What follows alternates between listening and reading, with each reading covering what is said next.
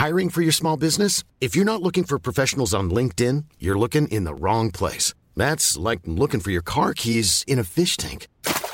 LinkedIn helps you hire professionals you can't find anywhere else, even those who aren't actively searching for a new job but might be open to the perfect role. In a given month, over 70% of LinkedIn users don't even visit other leading job sites. So start looking in the right place. With LinkedIn, you can hire professionals like a professional. Post your free job on linkedin.com slash people today.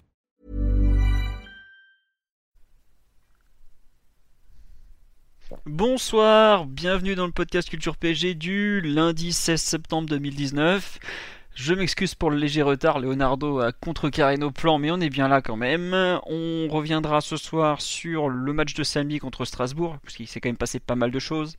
Entre Neymar, Icardi, Navas, la victoire, tout ça, tout ça, donc il y a pas mal de choses à dire. Et on passera ensuite sur le PSG Real Madrid de mercredi soir, qui est quand même la grosse affiche de la semaine, puisque on, y reviendra après, mais il y a quand même un gros match Ligue des Champions au programme. Nous sommes quatre pour revenir sur l'actualité du PSG. Nous avons euh, l'ami Simon qui est là normalement. Salut à tous, je suis là. Voilà, bon alors Simon est un peu loin, il est pas chez lui, donc on va espérer que tout marche bien. Nous avons le, petit Omar qui est là normalement, enfin le petit. Salut tout le monde. Le prince du 20 e est là. Euh, et nous avons le grand retour de l'ami Ryan, euh, alias Clark sur les panneaux que vous voyez, mais bon, c'est bien lui. Bonsoir Ryan. Salut, salut à tous. Voilà, donc euh, évidemment, comme pour ceux qui n'écoutent pas le podcast depuis longtemps, Ryan est supporter madrilène avant tout, on va pas vous le cacher, et euh, forcément c'est une personne qu'on est content d'avoir vu qu'on va un peu en parler. Bon, il a aussi vu le match de samedi contre Strasbourg, le pauvre, et on va donc commencer tout de suite par ça. Euh, s'il y a des problèmes de son, faut pas hésiter à me le signaler sur le live, parce qu'on est toujours en phase de test, bêta test sur Discord, donc c'est possible qu'on ait quelques soucis. on fait du mieux possible, mais on au niveau technique, on n'est pas encore au, top. Quoi. Voilà, on est plus choupo-moting que Neymar. Quoi. Bref, on va attaquer tout de suite sur le PSG Strasbourg d'hier soir, non pas de hier, samedi pardon. Victoire 1-0 grâce à un but de Neymar à la 92e minute. Euh, une rencontre qu'on peut considérer comme euh, très pauvre. On va pas, perdre de temps, hein, je vais attaquer le bout du match direct. Donc autant dire que match euh, post-trêve international, euh, plus des plus euh, match de Ligue des Champions dans la tête, personne n'avait envie de se blesser, plus contexte très particulier avec Neymar. ça a été globalement, euh, d'un point de vue collectif, une énorme purge.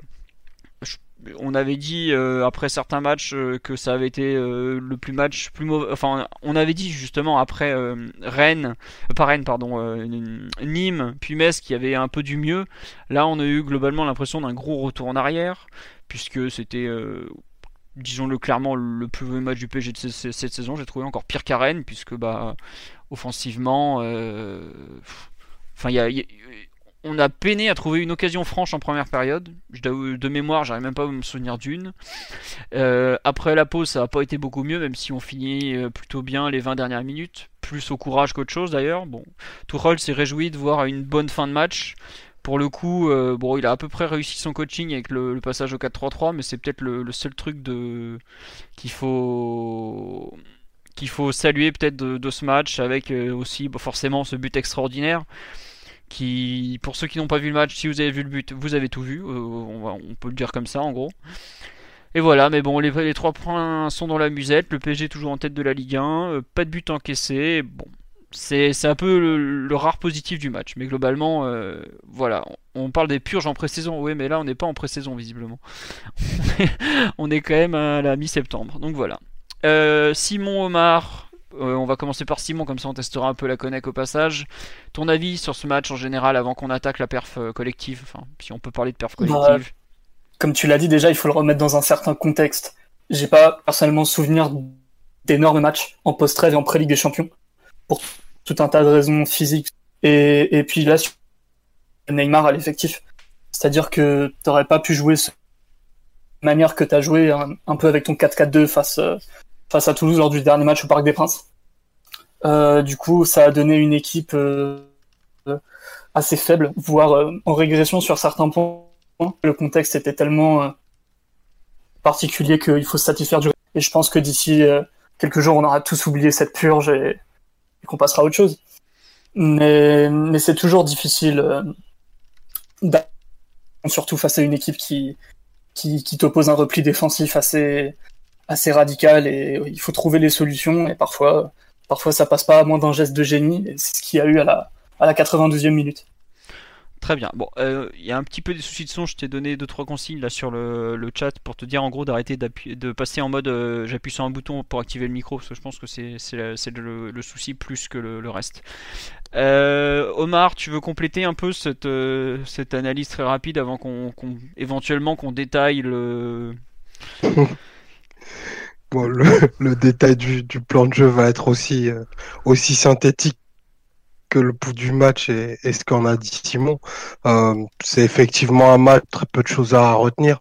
Euh, pour parler rapidement de, la première mi-temps, j'ai pas de j'ai pas de souvenir euh, d'un match où on a on n'a pas pu faire une frappe cadrée. donc rare pour être noté. Le, peu de mouvements intéressants sont surtout sortis des pieds de Neymar. Enfin rien de rien de très beaucoup plus juste avec Choupo-Moting d'ailleurs, il faut le dire. Euh, euh, les, les, éléments que vous avez évoqués, effectivement, retour de trêve international, groupe qui paraît physiquement en retard aussi, et avant un match de Ligue des Champions, donnez pas, donnez pas gage d'une d'une partie assez emballante, mais entre entre une partie pas très emballante et et le néant collectif proposé samedi, il y a peut-être un peu un, curseur à améliorer. Les trois points, les trois points ont été pris, c'est tout ce qu'on retiendra et, et, un but, euh, un but de grande classe d'un joueur de grande classe.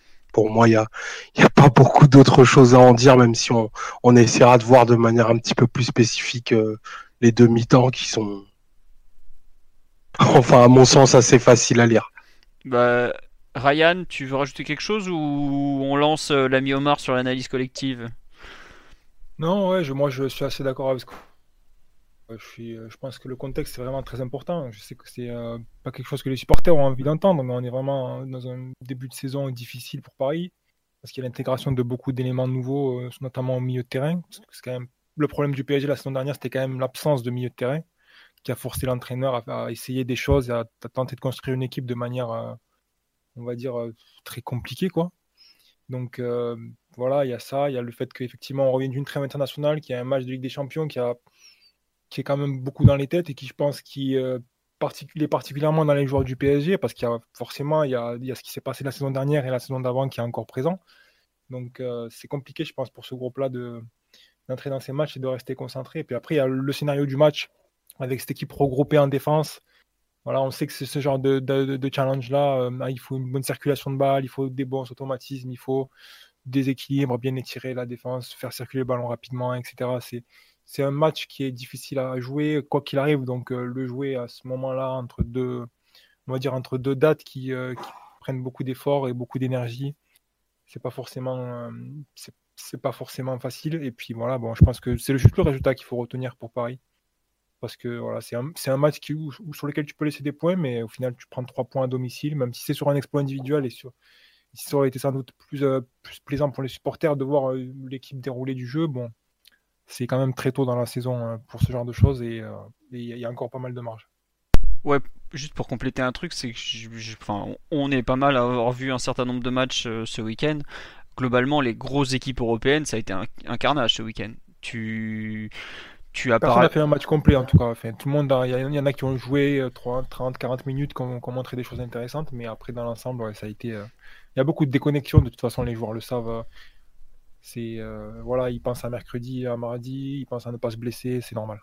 Ouais, juste moi pour rajouter un truc, dans les même Dortmund qui a gagné 4-0 contre Leverkusen que je regardais, euh, tu as 20 euh, minutes, les 20 premières minutes qui sont des... effroyables, quoi, par exemple. À partir du moment où tu as le 1-0, ça change des choses. Mais par exemple, la Juve a jamais su marquer le premier but à, Valence, à Valence, à, Florence, excusez-moi. Euh, le Real a mené 3-0 avant de complètement déconnecter à la mi-temps. Euh, bon, après le coaching de Zidane n'a pas aidé non plus, mais bref, il y a eu énormément de comme ça de, matchs ratés post-trêve international. Et euh, côté euh, Paris, en plus, on est déjà des habitués parce que l'an dernier, on avait eu PSG Bordeaux qui avait été. Non, PSG Bordeaux c'était avant Manchester, c'était pas un match pré-trêve. Euh, post-trêve, mais tu as vu PSG Toulouse qui avait été horrible. On avait PSG Amiens qu'on avait gagné 5-0. Avec Omar, on s'était demandé euh, dans le podcast, je me souviens encore, on avait dit ouais, mais comment on a pu gagner ce match 5-0 en ayant proposé aussi peu? Mais là, c'est pareil, sauf que Strasbourg est une équipe qui défend bien pour le coup, qui est sous-estimée, je trouve, mais qui défensivement euh, est quand même plutôt bien en place, qui a des joueurs qui nous gênent parce que très physique, alors que nous, justement, on manque un peu de, de, physique à cet instant de la saison. Et forcément, tu additionnes tout ça, tu te retrouves avec cette espèce de purge de 90 minutes embellie par un but extraordinaire. Et. Oula. Et donc à la fin, tu as ce, comment dirais-je, ce, 1-0 dont tu dois te contenter et qui, ma foi, contentait totalement l'entraîneur qui n'a pas essayé de cacher que le, le, contenu du match était pourri, mais surtout les joueurs qui étaient bien contents d'avoir pris 3 points parce que c'est finalement ce sont 3 points qui te permettent de rester en tête euh, du championnat et même de d'être de, 12 points en 5 matchs qui est quand même plutôt un bon total. Sur la perf individuelle, euh, pas individuelle justement, collective, excusez-moi, j'ai vraiment beaucoup de mal aujourd'hui. Euh, qu'est-ce que vous voulez en dire euh, sur cette rencontre malheureusement? Il n'y a peut-être pas grand-chose à dire, mais bon. Qui veut se lancer? Je sais pas, Omar, tu voulais en parler tout à l'heure? On peut, on peut essayer de voir ce qui s'est déroulé, hein. enfin, ma vision de, de la première mi-temps là où, là où tu te doutais que Strasbourg serait gênant, c'est qu'ils ont un bloc euh, effectivement qui est très court, qui est qui au maximum est tiré sur 25-30 mètres, euh, où tu vas avoir ben, une énorme densité axiale. Et euh, pour, pour déverrouiller ce, ce, genre de situation, bah, en, général, en général, il faut faire un cocktail avec beaucoup, de beaucoup de latéralité. Euh, avec euh, beaucoup de jeux extérieurs notamment, de la vitesse et de la tension dans les passes.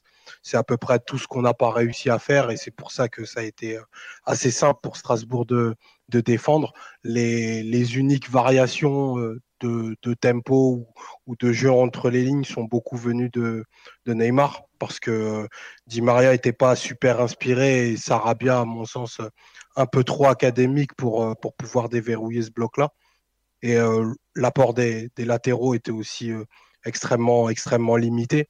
Donc, euh, en ce sens-là, il n'y a que, entre guillemets, pour moi, deux joueurs qui ont réussi à, un petit peu tirer leur épingle du jeu offensivement. Je trouvais les, les décrochages et, la justesse du jeu de Choupo intéressante parce qu'il a quitté sa position haute euh, pour, euh, pour redescendre ben, des fois très bas, même au niveau de ses milieux, pour toucher des ballons et pour euh, justement amener, amener de la supériorité dans cette zone-là.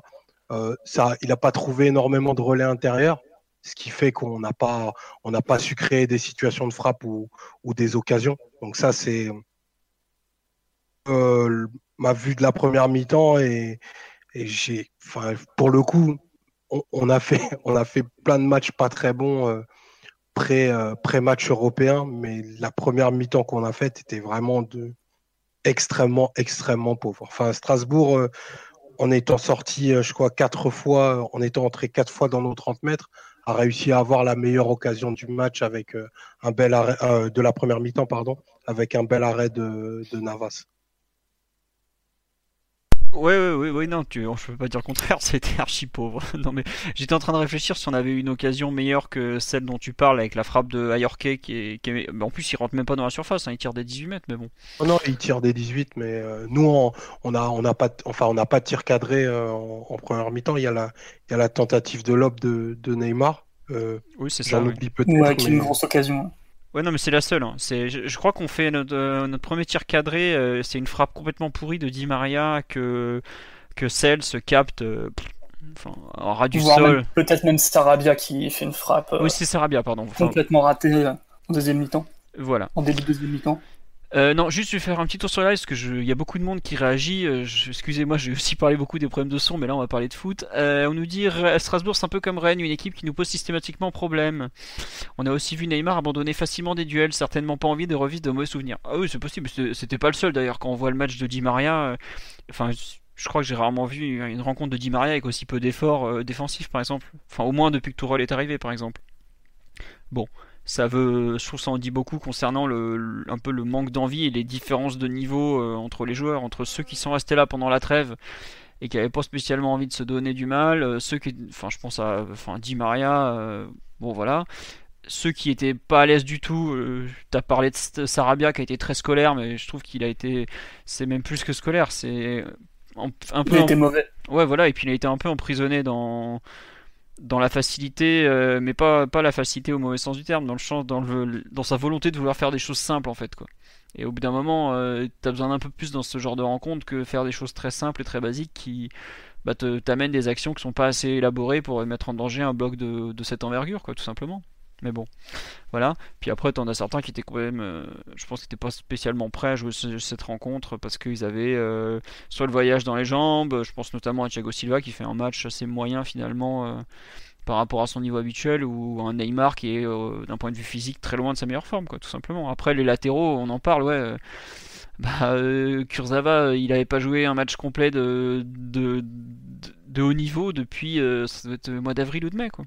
À partir de là, forcément, en 60 minutes, il était complètement cramé, le pauvre.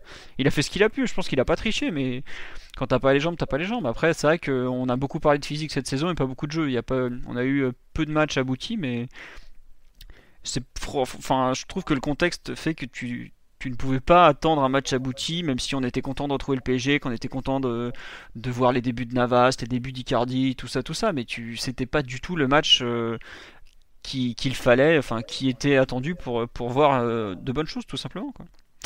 Euh, euh Ryan, excuse-moi, sur l'aspect collectif, parce que Omar a fait une première analyse, tu veux peut-être ajouter quelque chose, mais j'imagine que tu as des choses à rajouter.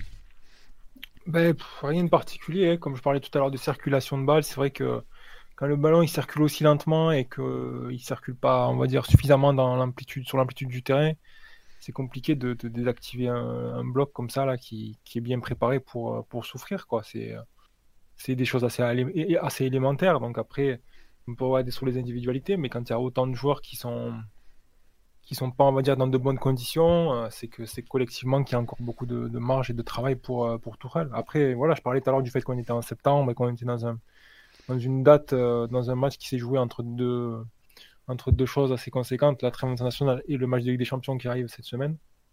Voilà, moi je ne veux pas trop suranalyser ce genre de match-là parce que au final, euh, les matchs qu'on joue là, c'est vraiment la continuité de la pré-saison, voire euh, encore la pré-saison, même si officiellement, ça a des matchs qui ont une valeur compétitive, euh, pas trop non plus donner trop de valeur à ces rencontres-là.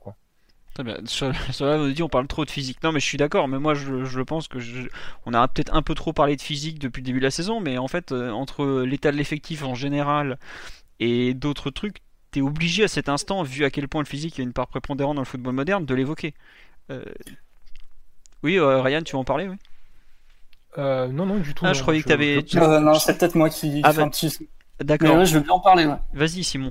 Euh, au-delà du, du, fait que l'équipe soit pas au top physiquement, ce qui est euh, complètement indéniable et ce qui est très très important euh, au moment d'appréhender un peu la performance collective, euh, il y a quand même un problème chronique au, PSG, c'est qu'on a énormément de mal à jouer sur les côtés, tant parce que nos ailiers ont des profils d'ailiers intérieurs ou d'ailiers meneurs de jeu, voire, voire d'ailiers milieu de terrain pour Sarabia, et que du coup pour animer un côté avec de la vitesse, avec des courses le long de la ligne de touche et pas juste un peu au large, vraiment le long de la ligne de touche. C'est des profils qu'on n'a pas. On a des latéraux qui apportent pas énormément. Euh, Kurzawa a fait un peu ce qu'il a pu, il a mis de l'énergie en première mi-temps, mais c'était très limité tout ce qu'il a tenté. Euh, de l'autre côté, on avait très peu de, jeux extérieurs. En gros, ça touchait Di Maria et puis c'était à, peu près tout. Donc, euh, ça va être un des problèmes de la saison, je pense, parce que c'est pas du jour au lendemain que, que Di Maria va, va redevenir le joueur qu'il a pu être à Benfica ou, ou, d'autres d'autres moments quand il était plus jeune. Euh, c'est pas demain que Kurzawa redeviendra euh, le meilleur espoir français euh, côté gauche. Donc je pense qu'il faudra faire avec, mais dans ce genre de circonstances où on a vraiment besoin de, de jeu extérieur, c'est compliqué. Et, je vais en revenir à Mamarot. Pour moi, la perte de Diaby, elle est pas significative dans le sens où c'est pas un joueur génial, c'est pas un crack, mais il avait un profil délié percutant, bouffeur de craie et qui est capable de mettre beaucoup d'intensité sur son aile qu'on n'a plus vraiment. Surtout que si tu penses à, notre ailier qui est le plus intense, Neymar, on sera tous d'accord pour dire qu'il est plus utile, un petit peu plus intérieur, plutôt que, que de jouer très excentré. Et pour compléter sur l'aspect physique, c'est pas ce Neymar actuel qui va te t'apporter. Euh, enfin, il n'a pas aujourd'hui le volume de course pour être euh, partir de la ligne de touche et revenir dans l'axe et tout ça. Le... complètement. Et même quand il le fait, c'est un peu des actions de surhomme parfois. Oui, et puis enfin si tu as enfin si vous avez regardé pardon le, match de, les deux matchs du Brésil, euh, Tite euh, il a essayé une mi-temps de le mettre ailier la première contre la Colombie, après il a vite compris que actuellement c'est trop lui demander que de partir de faire des courses de 30 40 mètres, il l'a mis second attaquant voire limite avant centre. Hein. la fin de match contre la Colombie, il joue euh, enfin à ce moment-là il commence... ouais, et la fin de rencontre contre le Pérou, à un moment c'est le joueur le plus haut du Brésil sur le terrain par exemple. Donc euh, c'est pas, comme tu dis, on manque de jeu sur les côtés, ça très clairement. On a souvent fait le, constat que le jeu sur les côtés était insuffisant, puisque bah, nos latéraux combinent pas très bien et on centre pas très très bien non plus. on a quand même, euh, il y a eu sur le site pendant la trêve des articles de, de, Thibaut sur les stats, et on a vu que les, en termes de centre, c'est, enfin, on n'est pas parmi les plus mauvais en Europe, mais on n'est pas parmi les meilleurs, loin de là. Quoi. Après, euh, quand tu veux centrer pour Choupo-Moting, il a pas vraiment, même si Omar t'a souligné c'est bons côtés, il a quand même pas du tout des déplacements d'avant-centre dans la surface. Tu vois l'apport d'Icardi en une demi-heure euh, sur tout ce qui concerne le, jeu de position, enfin plutôt l'occupation de la surface, c'est limite pas le même sport. Quoi. Après, Choupo, ça n'a jamais été un avant-centre, ça en sera jamais un, et autant il y a des marqueurs de but et des créateurs d'occasion, autant lui c'est pas un finisseur. Quoi. Donc, euh, puis il y a le, profil des milieux de terrain aussi qui fait que centrer c'est pas forcément super intéressant pour une équipe pour le PSG parce que du coup les ailiers n'ont pas trop tendance à occuper la surface de réparation et puis les milieux de terrain non plus. Donc euh, c'est vrai que si tu centres pour un ou deux joueurs et que ces deux joueurs sont pas des joueurs on va dire euh, ultra imposants qui sont capables de, de marquer dans des situations d'infériorité régulièrement, c'est pas ça devient vite une façon de rendre le ballon assez bêtement en fait. Disons que en fait quand le PSG centre, on a vraiment du mal à maximiser ce genre de situation en termes de rendement parce que bah, typiquement, il n'y avait ni Cavani ni, euh, Icardi au coup d'envoi. En revanche, ce qui est intéressant quand même, c'est c'est de, de, mettre le ballon dans la surface et souvent l'adversaire va faire des erreurs ou des micro-erreurs. Et ensuite, sur les seconds ballons, tout ça, même si on n'est pas l'équipe du tout la mieux équipée sur euh, ce genre de situation, euh, parfois c'est quand même intéressant de, de pousser l'adversaire à l'erreur et d'amener le ballon vraiment très proche du but plutôt que d'avoir une possession stérile à 45 mètres du but avec beaucoup d'actions négatives sur les côtés. Ah, j'entends, j'entends ce que tu dis euh, sur, euh, sur les seconds ballons, mais en fait, pour, euh, pour bien les utiliser, il faudrait des milieux qui, qui s'incorporent à tes attaques. Et ça, on. en, termes de rendement, ça, je suis d'accord avec toi. Mais selon moi, ça reste plus intéressant que, que le blabla au milieu de terrain. Il faut, il faut du déséquilibre aussi, cela dit, parce que il faut, que la défense elle soit forcée de regarder dans une autre direction ou qu'elle soit du moins contrarié, quoi. Parce que si tu centres et que les mecs voient arriver le ballon, etc., c'est. Tu, vas pas créer la panique euh, chez une défense qui voit le ballon arriver, qui est bien aligné, qui a une supériorité numérique dans sa surface. Surtout vu les gabarits d'en face euh, de samedi. Hein. C'est ça. Strasbourg, ils sont, ils sont trois autour du point de pénalty. Hein. donc, euh, enfin, normalement, c'est si tu as une seule pointe dans, dans les 11 mètres 50, dans une zone d'11 mètres 50, c'est hyper facile à, à, défendre, même si c'est un super joueur de tête qu'ils ont en face. Quoi. C'est ça. Non, non, il faut vraiment, je pense que ce genre de situation-là, ça peut être intéressant de centrer, même si tu as une infériorité numérique, si derrière tu, si préalablement tu fais une différence sur la défense, tu casses l'alignement, tu vas, tu vas faire une différence individuelle qui va obliger un, réajustement, etc. Si tu centres en position lointaine, quand le ballon il est par exemple sur l'aile gauche, que toute la défense elle voit le centre arriver, que les défenseurs ils ont leur vis-à-vis -vis face à eux, etc. Bon, c'est sûr que tu peux toujours tomber sur une situation où un défenseur va se trouver ou alors tu vas, être capable de chasser un second ballon intéressant, mais dans l'ensemble, c'est pas des situations intéressantes. Après, quand je dis ça, je pense surtout au, début de match que, le PSG fait contre où clairement tu as arrosé tout ce que tu as pu et, et au bout d'un moment, même si l'équipe a pas un super rendement pour plein de raisons sur, ces situations, la quantité se transforme en qualité quelque part. Surtout quand t'as pas vraiment d'autres options, vu que collectivement c'est assez pauvre. Tout ce qu'on a vu depuis le début de la saison. Ouais, juste sur les centreurs, là, il y, a plusieurs personnes sur live qui me signalent qu'effectivement, un mec comme Meunier pourra faire du bien à ce niveau-là, parce que, bah, en théorie, et offensivement, c'est peut-être le, aujourd'hui le plus, peut-être pas le plus doué de nos latéraux, mais peut-être le, plus décisif malgré tout. Même si, alors pas sur les centres. Hein. Mais bon, c'est vrai que j'allais dire sur les centres, euh, il est pas forcément. Après, lui, euh, par contre, euh, en termes de second ballon, on en parlait, il est souvent là dans la surface. C'est que lui, tu vois qu'il a eu une formation d'attaquant et il sait à peu près se placer sur les seconds ballons et il est capable de, les convertir de temps en temps. C'est notamment comme ça, je crois qu'il marque à Dijon ou ce genre de choses, ou à, ou à Bâle par exemple. Mais c'est vrai Après, il pourra pas, il pourra pas centrer, être à la réception du second ballon. Tout ça, ça va être un peu compliqué. oh, tu peux aller vite. C'est comme au basket. Après, il a, il a, il a du gaz, quoi. Il t'anime, il t'amène un petit peu plus d'énergie sur le couloir que quand tu, tu mets Di Maria Euh, aussi éloigné de, quand- du demi-espace. Est en... enfin, faudra voir mercredi dans quel état physique il est, mais enfin, les, les minutes qu'il a fait cette saison, il, il avait zéro gaz. hein. Il avait zéro gaz pour le coup. Donc je pense que lui, il a besoin, c'est aussi des, des histoires de physique, désolé d'y revenir. Vu, vu son gabarit et son profil, ben, pour qu'il rentre dans sa saison, il va avoir un peu plus de mal qu'un qu'un gabarit te- petit et tonique à la Dagba, quoi. Donc, euh, faut espérer que qu'il ait, en- qu'il ait fait sa caisse et qu'il soit prêt à, brûler le côté euh, dès mercredi, quoi. J'ai pas pu voir les matchs de la Belgique, alors que j'essaye en général de voir euh, au moins un bout. Mais euh, en général, il a, il a au moins eu deux semaines pour se relancer et on sait qu'il il avait, il était vraiment pas bien physiquement au mois d'août. Le match qu'il fait à Rennes, notamment, il est carbo. Mais après, tu, il y a pas le choix. Il faut qu'il soit, il faut qu'il soit bon parce qu'il n'y a plus beaucoup de solutions à droite. Dagba et Kerrer étant blessés, il reste pratiquement que lui, parce que Marquinhos n'a pas joué arrière droit depuis, depuis des années. Donc euh, bon il va falloir qu'il retrouve vite de, du jus et puis globalement c'est un peu une chance unique pour lui aussi quoi. Donc euh, on dit qu'il a besoin de la confiance de son coach, ouais c'est sûr, mais il a aussi besoin de faire des bons matchs hein, parce que même en, c'est surtout ça.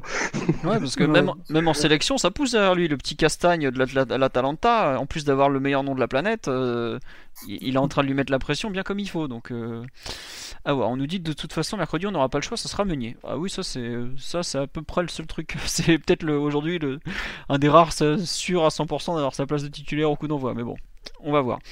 Euh, juste pour euh, l'analyse collective, pas grand chose à en tirer. Non, il y a juste un point sur lequel je voudrais revenir, c'est euh, le passage quand même. On a abandonné en cours de match ce 4-4-2 qui avait plutôt bien marché jusque-là contre les blocs renforcés. Je pense notamment à Toulouse, où on avait quand même plutôt fait un bon match dans ce système. Pour un 4-3-3 de fin de rencontre qui s'est même fini en, en, euh, 3-3-3 globalement, avec le- l'expulsion de, Dagba et, Herrera qui a occupé un rôle hybride côté droit. Ce 4-3-3, à votre avis, il est positif par rapport au fait qu'on a, on est allé, on a été de mieux en mieux, ou c'est juste Strasbourg qui a baissé de, de comment dirais-je, d'intensité, de, de tout pour euh, ce qui explique un peu la fin de match en faveur du PSG alors qu'on était un joueur de moins? Je, pense que le 4-3-3 a aidé personnellement, mais j'arrive pas à me dire que c'est le, système qui va tout révolutionner et que c'est peut-être tout simplement conjoncturel par rapport au, au match et au fait que les mecs en face ont quand même passé 90 minutes à courir, après- enfin pas à courir après le ballon, mais ils ont quand même passé un long long moment à défendre et on sait que sur la fin de match en général c'est compliqué pour les équipes adverses. Qui, qui a un avis sur ce, euh, ce changement? Ryan, toi qui, qui, est peut-être un peu plus lucide que nous par moment. Bon, on a perdu Ryan, ça commence bien. Non, non, du tout. Euh, bah, écoute, euh, moi, je pense, je, pense que dès que tu, te tu fais face à un bloc bien regroupé comme ça, de toute façon, c'est toujours intéressant d'avoir davantage de milieu de terrain parce que ça te permet quand même de prendre le contrôle et de forcer l'équipe adverse à pas sortir. Donc, même si tu n'es pas forcément bien, bien mieux disposé pour attaquer, tu es mieux disposé pour défendre et tu peux for- forcer l'équipe adverse, on va dire, à, coup d'usure, à, voilà, ne pas pouvoir sortir, à bien contrôler les, les seconds ballons, à bien prendre le contrôle euh, de la circulation du ballon. Enfin, tu les mets dans une certaine posture avec un milieu de terrain en plus. Et, euh, et ça te met le match dans une certaine disposition. Après, voilà, ce qui manque à Paris, c'est un peu euh, tout le reste, quoi. La circulation de la balle, euh, les combinaisons sur le côté, enfin, des choses de simples, mais euh, qui sont pas encore présentes. Mais après, je pense que le changement de système, il était bien pensé parce que c'était pas forcément intéressant pour Paris d'avoir un match ouvert comme ça ou ou alors de jouer dans un système qui permettait un peu à Strasbourg de sortir, parce que, bon, comme on en discutait tout à l'heure, on est dans une phase où il y a pas mal de déconcentration, où les joueurs sont pas forcément dans une forme optimale, ça peut compliquer la rencontre, quoi. Ça peut donner un scénario différent. Alors que là, au moins, on a quand même Paris qui est dans une disposition favorable, en train de chercher la faille. Bon, ça rentre sur un exploit, mais voilà, c'est, je pense que le système a aussi joué son rôle là-dessus. hein. D'ailleurs, juste pour signaler un truc, dans la conférence de presse d'après-match, Tourelle dit ouais, on fait rentrer Ander Herrera pour qu'il apporte de l'énergie et du contre-pressing, par exemple. Donc ça correspond à ce que tu dis sur le, un peu le besoin de tenir le ballon et en fait de limite de faire Ouais, provoquer l'erreur à l'adversaire, quoi, tout simplement. de couper voilà, la moindre tentative, forcer euh, Strasbourg à, dès qu'il récupère le ballon, le lancer devant, le récupérer rapidement, etc. Voilà, c'est, ça fait partie du jeu d'usure qu'il y a entre une équipe qui, a le- qui, qui décide de défendre et une autre qui veut absolument marquer, qui est à domicile, etc. dans la posture du PSG. Donc, euh, ouais, non, c'est bien pensé. C'est juste qu'après, il manque beaucoup de choses dans le jeu. Mais bon, c'est normal à ce stade-là. Très bien. Euh, bon, on va, on va pas rester plus d'une demi-heure sur cette prestation collective. Hein. On, va on va passer direct aux individualités. Euh, je pense qu'on finira par le cas parce que c'est un truc un peu particulier. Il y a beaucoup de choses à dire, un peu euh, hors terrain et tout. Donc bon, on verra comment on en parle. dans les thèmes que j'avais mis, il y a notamment la première de Kyler Navas qui veut en parler. Omar, t'étais au stade d'ailleurs, il me semble. non, j'y étais pas. Ah ben non, c'est vrai que tu nous trahis pour le rugby ou un sport étrange de ce type-là. non, non, je te trahis pour le foot amateur. Ah bah dans ce cas-là, tu es tout pardonné, tu sais très bien. Pour l'avenir de la France. Et du sandwich merguez. Exactement. non bon, euh, qui veut se... Bah, si tu veux commenter les débuts de Kyler Navas, toi ou un... Euh, pardon, j'ai coupé le micro. Toi ou un autre, euh, Kyler Navas, qu'est-ce qu'on a pensé je, bah, je peux en parler du coup assez, assez rapidement. Il fait deux arrêts de, de très très grande qualité. Euh, qui sont vraiment hyper décisives parce que c'est deux occasions très claires pour, euh, pour Strasbourg. Donc des frappes pas, évidentes, euh, sur un, sur un côté. Donc bien qu'ayant pas de, pas de rapport avec sa défense, enfin pas de rapport, ils ont deux séances en commun, donc on ne peut pas parler de complémentarité. Voilà, prestation rassurante, il a très bien fait ce qu'il avait à faire. on voit qu'on est en face d'un joueur qui connaît, euh, qui connaît le haut niveau et qui s'est pas fait, euh, qui n'a pas été écrasé par, euh, l'impact et l'enjeu d'un premier match. Donc voilà, on, on, a, on a un gardien d'un, d'un grand niveau et je pense que la qualité défensive de l'équipe va du coup pouvoir être augmentée et c'est quelque chose de, très nécessaire. Bon, je dis ça, peut-être qu'il fera une cagade mercredi, hein, mais en tout cas, il a réussi ses débuts. Très bien. Oui, non, euh, début très réussi. On nous dit c'est la sérénité qu'il dégage. Mais après, c'est aussi la, enfin, entre guillemets, la vision qu'on a de l'extérieur. Parce que je me souviens, avant le match contre Manchester, on parlait de la sérénité que dégage Buffon, alors qu'il faisait déjà des fois des, des cagades. Euh, bon, qui, qui, étaient visibles et où, sur lesquels on pouvait s'interroger. Donc la sérénité, c'est aussi une perception euh, très personnelle d'une situation où, évidemment, qu'il dégage une sérénité énorme et qu'il a une expérience qui lui permet de bien appréhender tout. Comme tu viens de le dire, euh, c'est pas à 32 ans et en ayant gagné 3 Ligues des Champions qu'il allait euh, forcément. Enfin, il sait ce que c'est que des débuts. Il a joué des très grands matchs. PSG Strasbourg, pour lui, bon, c'est un joueur, un match dans toute sa carrière. Mais bon, il faut quand même saluer le, ses débuts réussis et et le fait que pour l'instant ça se passe bien avec sa défense, qui quand même est un énorme problème de la fin de, de l'ère Areola, j'ai envie de dire. C'était les, immenses problèmes de communication entre la défense, le, gardien et la perte de confiance respective des deux parties. Quoi. Rien que ça, repartir de zéro à ce niveau-là, c'est déjà un gain énorme, quoi, tout simplement. Au, moins, il a, il, a, il a, le respect de, de son capitaine et c'est un bon début sur le terrain déjà. Très bien. Euh, euh, Ryan, toi qui connais bien euh, Navas, qui sait un peu de de quoi il, on peut, à quoi on peut s'attendre. Qu'est-ce que tu en as pensé? C'est un début assez intéressant. Hein. C'est euh, voilà, je pense qu'une de ses, de ses grandes forces, c'est euh, sa capacité de concentration, même si euh, finalement à Madrid ça a été un peu décevant, on va dire. dans la routine de l'équipe, il n'a pas toujours bien joué, je pense. Il a su élever son niveau de manière ponctuelle, mais au niveau des certaines prestations, on va dire, euh, sur le championnat, ça n'a pas toujours été un joueur très régulier. Maintenant, je pense que voilà, c'est son, voilà, comme je disais, son grand point fort, c'est la concentration. Équipe qui voit beaucoup le ballon et qui est peu attaqué, c'est euh, une, chose indispensable pour un gardien parce que voilà, il faut être capable de, de, ben, participer très peu et puis de faire un arrêt important quand il faut. Donc, euh, pour moi, il a ce qu'il faut. Il a fait un match assez intéressant. Après, on va voir un petit peu comment ça se développe c'est clairement un, choix supérieur, une option supérieure à Buffon, qui était pour moi une fausse bonne idée parce que c'était un joueur qui était quand même bien sur le déclin et qui avait montré des signes sur le plan physique euh, qu'il était, euh, qu'il était plus capable de répondre au plus haut niveau. Donc euh, je pense qu'il y a un upgrade assez clair à ce niveau-là.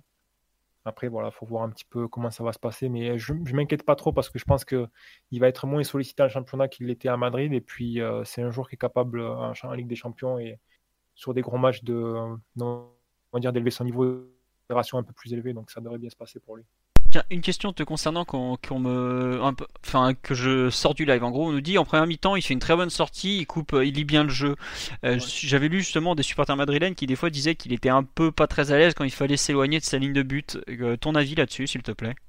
Euh, Non, je pense qu'il est, à l'aise pour sortir, mais il n'est pas forcément à l'aise pour, pour on va dire contrôler la balle et le passer correctement après derrière. Donc, euh, tout ce qui est intervention courte, je pense qu'il est capable de le faire assez bien. Et puis de toute façon, c'est un, un gardien assez proactif à ce niveau-là. C'est vraiment pas quelqu'un qui reste que sur sa ligne. Après, c'est vrai que c'est un, gardien avec une technique de, au niveau des pieds assez limitée. Donc s'il faut qu'il contrôle un ballon dans une position difficile, qu'il fasse une passe, ou alors qu'il fasse une passe difficile, là, ça peut être un peu compliqué. Donc c'est pas tant un problème euh, de, un problème de lecture. Ouais, c'est pas la lecture, c'est l'exécution. C'est ça, voilà, c'est pas un problème de lecture ni de rang d'action, c'est plus un problème d'exécution de technique qui peut être euh, amélioré à l'entraînement d'une part, et, de, deuxièmement, ça peut être également amélioré ben, avec des circuits de passe, avec le travail qui peut être fait à la relance, où là, du coup, s'il est un peu à Madrid, ben, il des choses au niveau de l'orientation du corps, etc. C'est quelque chose sur lequel il peut progresser. Mais après, voilà, on l'a vu en première mi-temps avec cette sortie-là, et c'était quelque chose qu'il faisait assez souvent à Madrid aussi c'est quelqu'un qui n'a pas peur de sortir à 10, 15, 20, 30 mètres de son but s'il faut, et puis qui est, comme je disais, très concentré. Donc il ne se laissera pas dépasser. Après, c'est la qualité de l'intervention sur le plan technique qui peut laisser à désirer parfois. Très bien, bah écoute, merci pour ce, point complet sur euh, le Laminava. Je suis désolé pour les micro-coupures, c'est ma connexion qui a fait un peu de sienne. Mais globalement, vous avez dû comprendre l'idée générale de, Ryan. Euh, Simon, tu veux rajouter quelque chose ou pas, toi qui as le droit de parler euh, bah, Tu l'as un petit peu dit, mais au-delà de sa prestation, qui était bonne et son attitude rassurante. J'ai bien aimé euh, l'enthousiasme qu'il a suscité chez, ses coéquipiers, en particulier sa défense. Euh, la réaction de Diallo à la fin du match devant les journalistes est assez éloquente de ce point de vue-là. on lui dit à peine le, nom de, Navas et il fait Ah, il est bon, il est bon, comme si il n'y avait jamais eu personne d'autre dans la cage. Quoi. Donc, bon. En tout cas, les meilleures choses. Après, faut pas. Moi, je me méfie énormément. Je sais que ça veut rien dire, mais je me méfie de l'ADN PSG avec les gardiens. Ce serait pas le premier PSG avec une certaine réputation, même si lui, il est vraiment euh, au top niveau par rapport à ce qu'on a eu depuis, bah, depuis 20 ans, du coup. Mais bon, j'espère qu'il pourra maintenir un niveau de performance très élevé pendant une, deux ou trois saisons. Euh, parce que ça, ça commencerait à m'agacer que le PSG soit le, le nouveau tombeau d'un bon gardien. Très bien, je te laisse aller répondre au téléphone derrière toi. non, c'est quelqu'un qui. D'accord, non, euh, oui, c'est ça, ça on nous dit sur live, c'est ah ouais, il est bon, il est bon, il est bon. C'était Diallo effectivement au micro de, je crois que c'était euh, zone mixte euh, presse écrite de mémoire. Enfin bref, c'était sympa à voir. Je, je vous l'ai mis sur le site la petite vidéo. Euh, on a fait le tour sur, Navas, effectivement, c'est très bon début. L'autre euh, grand joueur qui a fait ses débuts, c'est Icardi, qui a joué donc la dernière demi-heure de, la rencontre, qui est rentré en pointe à la place de Choupo-Moting. Bon, on, va donner la parole à, son plus grand défenseur, Omar. Toi qui n'étais pas là pour ses débuts, j'espère que, que tu as honte quand même. Mais sinon, ah oui, voilà. Wanda est très déçu. Hein. Bref. oh non, non. J'ai failli dire une connerie. Euh, ouais, bah du coup, euh, une, une assez bonne euh, demi-heure de, de même si je l'ai trouvé euh, en forme physique. Euh, on, a pu voir plusieurs facettes très claires de, son jeu. déjà, on, peut voir que c'est un, attaquant qui, demande systématiquement les ballons dans, l'axe du terrain. Ça, il y, a eu, y a eu pas mal d'échanges qui auraient pu être faits entre Verratti s'il avait joué plus rapidement en première intention, peut-être tout simplement s'il le connaissait mieux, il aurait pu le trouver à plusieurs reprises dans la surface, parce qu'il essaye d'aimanter euh, aimanter les ballons euh, autour du point de pénalty. La zone préférentielle. Euh, après, il y, a une action qui a. tu, peux ouvrir, Simon. il, y a une action, il y a une action qui a été pas mal relayée, c'est sa conduite sur le, but refusé. C'est un joueur qui techniquement peut, exister pour ceux qui en doutaient. Euh, il, a des, il, a des, il a de bons pieds il a été, il a été assez intéressant. Après, euh, ce qui est marrant, c'est que sur sa demi-heure, on n'a on pas vu ses qualités principales c'est-à-dire le, jeu d'instinct dans la surface et, sa qualité de frappe. Mais euh, bon, on, risque de le voir assez rapidement vu qu'on a, qu'on a encore d'autres blessés. très franchement, il, est loin, loin de sa meilleure forme physique. Enfin, ça se voyait dans les courses et peut-être même qu'il n'est pas à son poids de forme. donc, je ne sais pas ce que ça donnera sur, sur 60 minutes, mais bon, enfin, on, est, on est en face d'un neuf qui est, qui est d'une immense qualité et on, s'en rendra compte en, en bien des reprises cette saison parce qu'il va nous rendre beaucoup de services. Très bien. Domino's Pizza pour Simon Lawayen, c'est où Jamais de la vie, c'est dégueulasse. Euh, non, juste euh, sur le, les premiers pas là sur le live, on nous dit on a commencé à Icardi, c'est super enthousiasmant. On retrouve le jeu sans ballon que Cavani avait encore il y a deux ou trois saisons. C'est un cauchemar pour la défense et peut participer au jeu sans souci et il peut participer au jeu sans souci comme il l'a montré sur le but justement refusé. Oui, il y a pas mal de gens qui ont beaucoup apprécié cette, euh, cette action du, euh, du, du deuxième but qui a été refusé. Alors franchement, c'est incompréhensible pourquoi il a été refusé. Je pense qu'en fait l'arbitre a dû siffler avant et que donc il pouvait pas valider un but euh, sachant qu'il avait annulé l'action en cours de route. Mais c'est irréel. Enfin bref, c'est je, sais que j'aime pas parler d'arbitrage dans le podcast, mais cette action elle est incompréhensible. Mais après l'arbitrage français a fait tellement mieux un peu plus tard dans la soirée que celui-là c'est pas c'est pas grand chose encore. Euh, mais ouais, Icardi euh, a montré quand même. Moi, je trouve que, enfin, même si tu, Omar, toi qui le connais beaucoup mieux que nous, en tout cas que moi, tu, tu l'as trouvé physiquement hors de forme. Je trouve qu'il a une présence dans la surface d'entrée où il, rentre. Et c'est pas pour critiquer Choupeau, j'ai souvent défendu en disant c'est pas un avant-centre. Mais là, tu vois clairement que lui, la surface, c'est son truc. Euh, il est pas, enfin, même euh, on n'en parle pas, mais l'action du, du 1-0, c'est lui au départ qui l'a créé, qui s'excentre, qui remet bien vers Diallo, euh, tout ça. Il a un jeu de haut but et c'est quelque chose qu'on a un peu oublié. Ça, a régulièrement été un gros gros souci de, de Cavani à tous les niveaux. Ça va pour fixer, pour dévier, tout ça. C'est un c'est un, problème récurrent dans, le jeu du PSG. Donc si on peut s'améliorer, ça sera pas mal. Mais effectivement, euh, il a quand même marqué des points en, une demi-heure de jeu. Et tu. Là, c'est vrai que le seul truc qui joue contre lui aujourd'hui, c'est son état physique. Mais pour le reste, euh, même techniquement, il a été propre. Et comme euh, c'est peut-être pas. Ses débuts sont forcément un petit peu moins enthousiasmants que ceux de Navas, dans le sens où il a eu moins le temps de se montrer. Et il a été moins décisif. Même si je trouve que, je le redis, ça, son avant-dernière passe pour Diallo, un moment où on attaquait un peu n'importe comment, ça, elle est intéressante parce que se dire qu'il a du sang-froid, il n'est pas, il est pas en train de faire n'importe quoi euh, parce qu'il faut pousser quoi. Mais bon, euh, malgré tout, je trouve que les débuts sont très encourageants. Il a montré quelques qualités, pas toutes, et c'est normal vu, vu, la, vu le, le, schéma de jeu. Mais il y a vraiment, euh, il y a vraiment de, de, très bonnes choses quoi. On nous dit faut pas s'emballer, ça sera jamais Lewandowski. Non mais bon.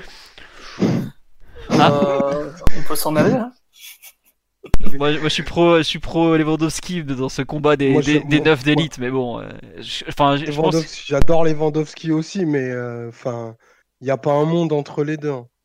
Probablement que qu'Icardi est méconnu parce que ça fait six ans qu'il joue dans des équipes qui, enfin, qui, qui sont d'un très piètre niveau.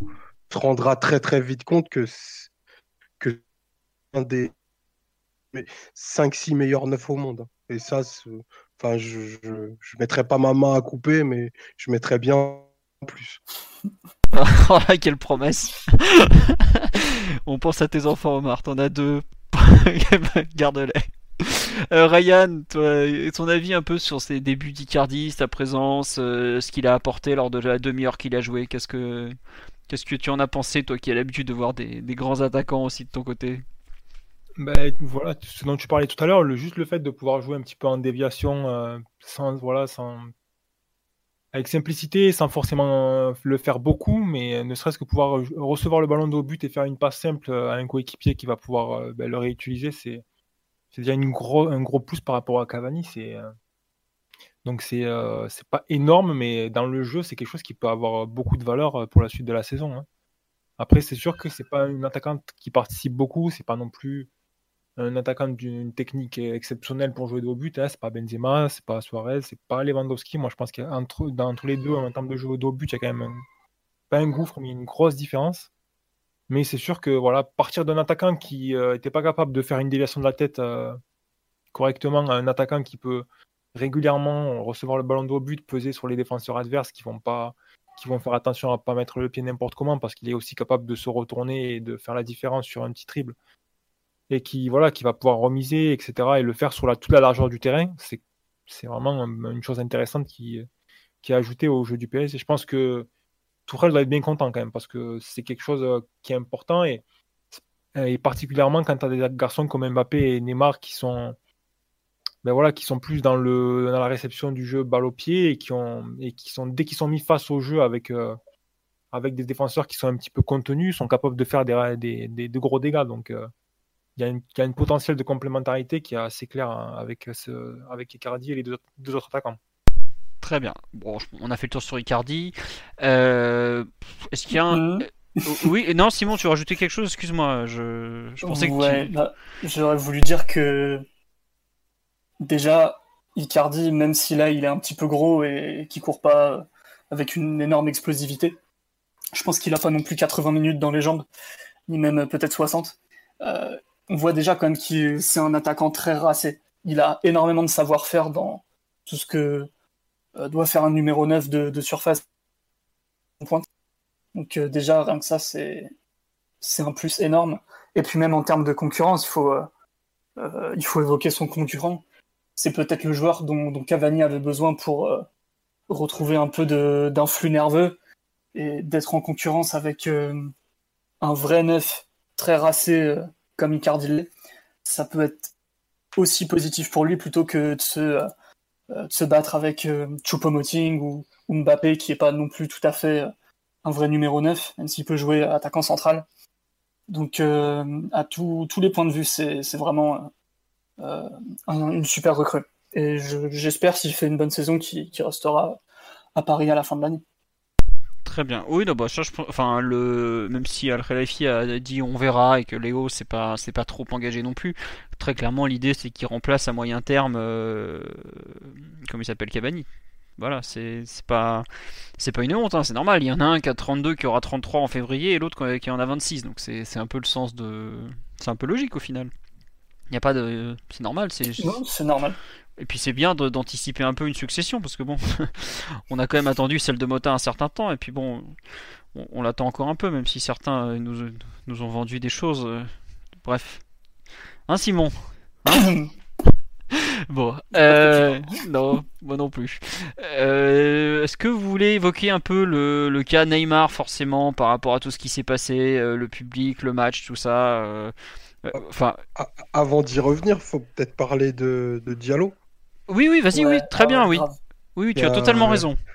Qui, qui, continue, à mon sens, sa, sa, belle et, sa belle montée en puissance après des, des débuts euh, qui, qui, qui, avaient été hésitants euh, et que, qui avaient été pas mal, pas mal été tensés. Euh, là, j'ai trouvé sa partie, sa, sa partie vraiment très intéressante en deux aspects, tant au niveau euh, défenseur central, où c'est vrai qu'il n'y a pas eu énormément de boulot, mais il a, il a bien fait les, interventions qu'il a eu à faire. Et surtout, j'ai trouvé très intéressant quand il est passé côté gauche, euh, où pour moi, il, il a mis de la densité sur son côté, euh, belle qualité de centre. Ben, il, fait la passe décisive, mais il, a bien animé euh, son côté pendant le quart d'heure où, où, il a été. Je trouve que ça fait, c'est vraiment un match qui fait sens pour lui parce que c'est un match plein. C'est un match où il se pose en vraie alternative à, Bernat. Les, 60 minutes de, de Kurzawa étaient vraiment très significatives pour montrer qu'il a plus de futur dans, dans cet effectif. Donc lui, Diallo a, clairement pris date et, je pense qu'il s'est positionné comme un joueur tournable du groupe en fait, parce que ben déjà il est, il est polyvalent. Et ça, euh, mine de rien, quand tu as des latéraux aussi peu fiables, ben, c'est quand même un avantage. Et du coup, ben, il s'est quasiment assuré de manière très significative une place euh, dans, tous les, dans tous les groupes de 18 pour tous les matchs. 20 minutes qu'il a rendu euh, côté gauche. Donc je, voilà, je voulais vraiment, vraiment en parler et puis qui continue à, bosser. Il a l'air d'avoir un super état d'esprit et j'espère qu'il va continuer à être encore plus performant tu as totalement raison sur l'aspect 18, parce qu'on a vu, enfin on en a parlé plusieurs fois de la longueur d'effectif du PSG. Aujourd'hui, avoir une place dans les 18, c'est pas si évident que ça pour lui, parce que bah, en défense centrale, il va quand même avoir le retour de Kim Pembe, parce qu'on demande pourquoi il a aussi peu joué. Bah, il revient depuis Belgique, là, il, a joué déjà 20 minutes pour le relancer. C'était, il se fait prendre dans son dos euh, dès le début, mais après c'est normal, il a pas joué depuis euh, Kim Pembe son dernier match. Je me demande si c'est pas à Nantes, ça doit être mi-avril par exemple, ou, ou euh, mi-mai pardon. Enfin, il n'a pas joué depuis 4 mois, c'est normal qu'il soit, qu'il soit dans le dur, mais il va revenir. La concurrence est quand même assez forte, on va pas prendre 5 défenseurs centraux à chaque match.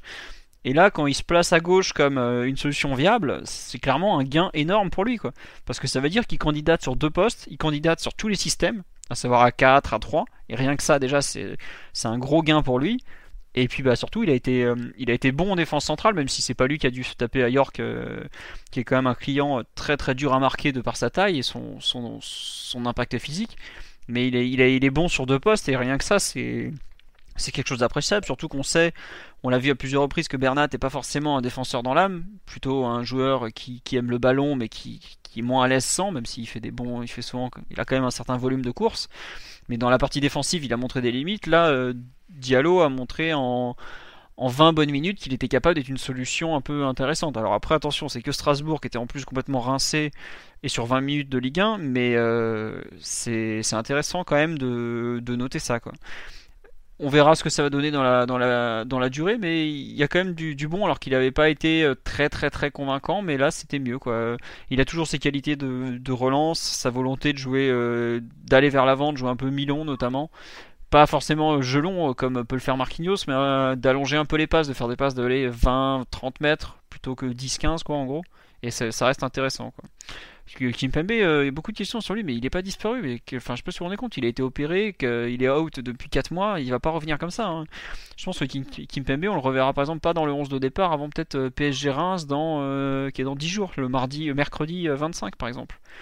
Donc il faut lui laisser du temps tout simplement, mais c'est normal. Et puis il faut pas oublier que Kim Pembe n'a que 24 ans, c'est pas non plus un joueur vieux.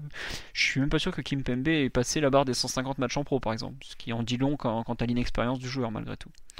Euh, Piotr, tu voulais rajouter quelque chose sur Diallo, c'est ça Ou on a fait le tour pour toi? Ouais, si, si.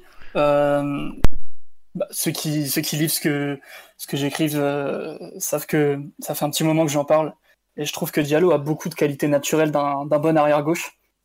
Peut-être pas autant que défenseur central, quoique. Je pense que c'est sur ce terrain glissant que je vais, que je vais aller. déjà, c'est un joueur qui défend bien, assez bien, sans être un pur joueur de, duel et de, contact, euh, comme les bons latéraux euh, peuvent l'être. Il a une, assez bonne vivacité pour défendre sur des joueurs rapides et vifs, donc ça aussi c'est un bon point pour euh, protéger une aile. il court assez vite et il a un certain volume de course, donc rien que ça défensivement pour défendre un côté, ça me paraît un bagage intéressant. Et puis ensuite avec le ballon, son profil technique, on, on l'a vu, il est très à l'aise avec le ballon. Il peut conduire le ballon tant sur l'extérieur comme sur l'intérieur du terrain, ce qui est parfois aussi intéressant pour créer un surnombre euh, via une prise d'initiative individuelle en fait, et s'incorporer comme un, milieu terrain supplémentaire. Et puis il a une qualité de pied gauche qui est euh, qu'on n'a pas énormément vu au PSG depuis Maxwell quoi. Bernat il, il est à l'aise dans le jeu court mais pour centrer c'est compliqué. Sinon on a des centreurs qui sont plutôt des attaquants, des gauchers euh, Sarabia Di Maria. Et lui, c'est un défenseur gaucher qui, peut vraiment bien centrer. Donc, euh, je vois pas pourquoi il serait pas l'arrière gauche titulaire de la saison. Après, peut-être que le staff et le coach ont, d'autres projets pour lui. Mais moi, à moyen terme, ça me paraît être une option complètement viable pour soit concurrencer Bernat, soit carrément lui, lui passer devant. Mais bien sûr, il faudra reconfirmer tout ça dans le futur avec de la compétition, avec euh, de nouveaux défis. Parce que, bon, je crois que c'est toi qui l'as dit, 20 euh, minutes contre Strasbourg euh, au parc, je pense que ce ne sera pas suffisant pour euh, l'introniser comme le meilleur arrière-gauche du club. Mais moi, j'ai cette intuition que il est quand même fait pour ça, pour occuper les deux postes. Mais je le trouve vraiment intéressant en latéral gauche. On n'oublie pas que Ressé avait fait 20 bonnes minutes en avant-centre à Bastia pour son premier match. J'oublie pas. Je m'étais enflammé, je, regrette encore, je m'excuse à ceux qui ont cru. Pardon mes amis. Il avait fait deux appels de balles d'immense qualité, vraiment. Ah bah c'est peut-être les deux meilleurs qu'il ait fait avec le PSG d'ailleurs. Il était peut-être encore un peu un footballeur à l'époque. Je pense qu'on peut faire une compil YouTube de ces appels parce que bon là, à part des clips, on n'a pas grand-chose à se mettre sous la dent en ce moment. Enfin bref. Euh, non, on va finir, on va avancer un peu. Puis euh, l'ami Ryan étant limité en temps, je, voudrais qu'on qu'on parle. On parle du Real. Voilà, euh, limite, on va parler du Real et on finira peut-être, on reviendra sur le, la soirée de Neymar après. Je vous propose ça comme ça, ça pour qu'on ait un, un Madrilène avec nous. Donc. On va faire ça. Euh, mon cher Ryan, je te laisse présenter l'équipe que le Real devrait aligner euh, mercredi soir. Voilà, c'est ça. Ouais, bah écoute, euh, ça va être assez simple vu qu'il y a quand même pas mal de blessés encore à ce stade de, la saison. Il y a eu une petite hécatombe il y a quelques semaines et puis ça continue. Certains joueurs sont en train de revenir, mais d'autres sont repartis, notamment Marcelo là, qui a, qui annoncé blessé aujourd'hui. Donc on devrait voir Courtois dans les bars. Carvajal à droite, euh, ben, Mendy à gauche, puis une défense centrale avec euh, euh, passage Ramos, pardon, parce que je pense qu'il est un peu juste, mais Varane et Ramos est suspendu, tu sais, le rouge contre, enfin, il avait pris deux matchs de suspension. Amsterdam. Amsterdam. J'ai oublié ce coup de génie. je pense qu'il jouera, que Rames jouera également.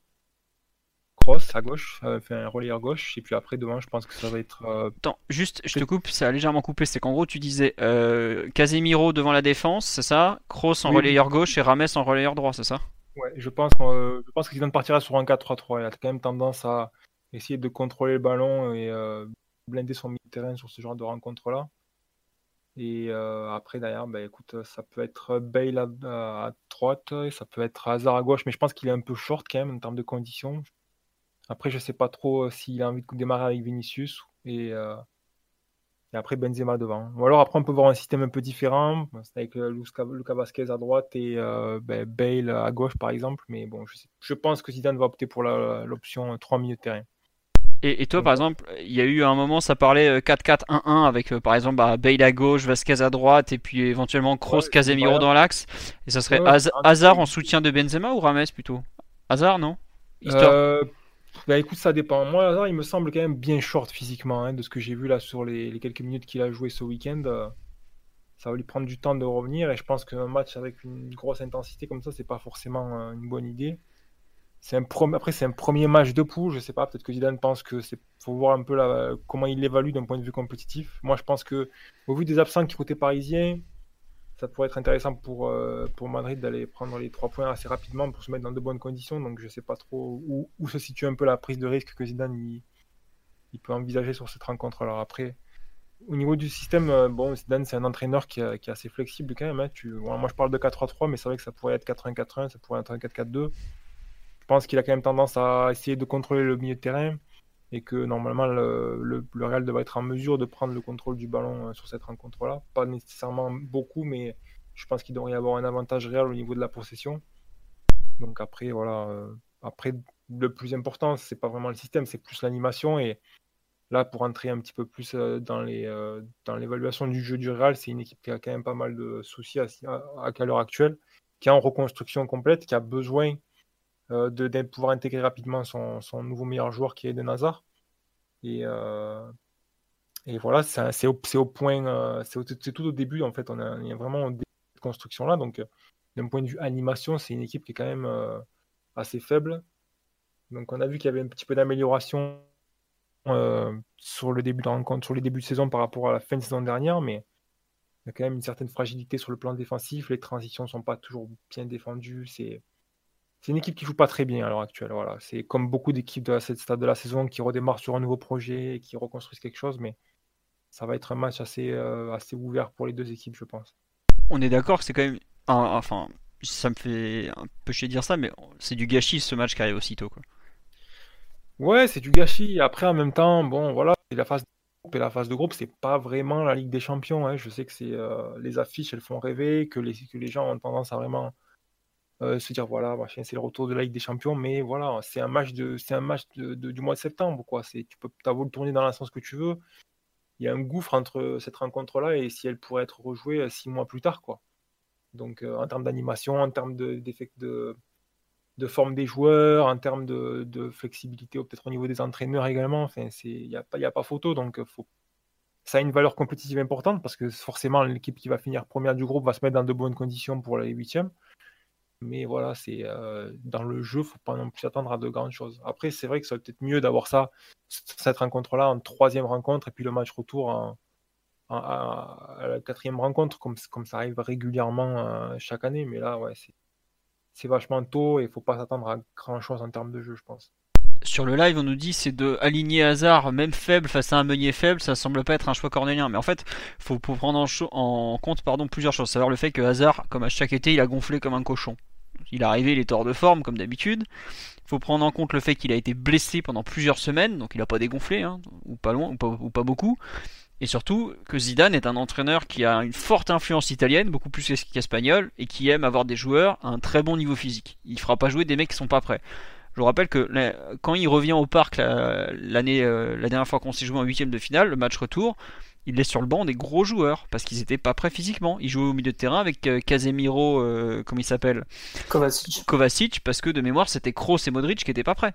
Ouais, ils étaient short et puis il avait joué avec euh, sur le côté droit. Donc c'est vrai que Zidane il aime bien aussi, on va dire, baser, baser ce genre de rencontre là. Mais après, c'est pas pareil parce que c'était un match de huitième et c'est un match retour et tout, c'est un, peu différent. Je pense que là, on est sur un match de poule. Il peut être tenté de, de titulariser Hazard et lui donner peut-être 60 minutes même si derrière c'est une, une, certaine prise de risque. Je pense que c'est un peu difficile parce que c'est dans son intérêt de le mettre dans une, de donner du temps de jeu très rapidement parce que toute l'équipe va être construite autour de d'Hazard qui est vraiment pour moi le système offensif du Real cette saison.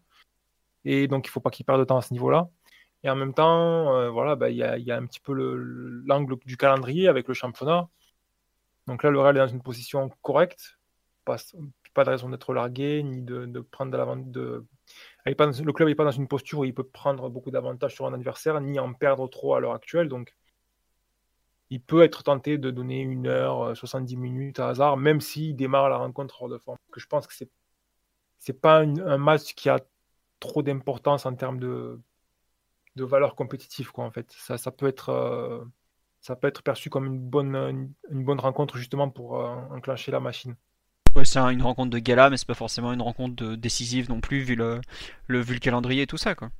et, puis, comme, et puis, comme on en parlait, voilà, le, le, fait qu'il y ait beaucoup d'absents côté parisien, ça peut aussi être tentant parce que ça peut, on va dire, déséquilibrer le choc, même si effectivement Adler sera pas en super condition. Voilà, ça peut être une bonne façon de, de mettre Paris sur la, sur la défensive aussi. Ouais. On nous dit que Vinicius a été très mauvais ce week-end. C'est vrai que euh, si vous l'avez pas vu, il y a un highlight où il traîne, où il part direct en, sortie de but, le pauvre. Et oui, globalement, il n'est pas, pas encore revenu à son meilleur niveau, le, Vinicius, euh, qui, avait fait des, de très bonnes choses en janvier-février dernier à peu près, quoi. Ouais, non, et puis c'est un garçon qui était, euh, qui avait été intégré dans l'équipe dans, dans, un scénario très particulier, un peu, on va dire, de désespéré. Donc il est un peu arrivé en sauveur sans vraiment de pression réelle et puis il avait été joué vachement bien, notamment euh, en partant du côté gauche où là il avait montré qu'il y avait beaucoup de profondeur, qu'il était capable de déséquilibrer, qu'il était capable de, se déplacer de manière intelligente pour, compenser les déplacements. Il a montré beaucoup de choses intéressantes et là il est revenu dans une posture différente. Euh, le Real a recruté en conséquence parce que forcément euh, le club ne pouvait pas reconstruire son, son, projet, son nouveau projet là sur les 2-3 prochaines saisons en, en, construisant sur un jeune joueur qui est encore en, en, période de formation.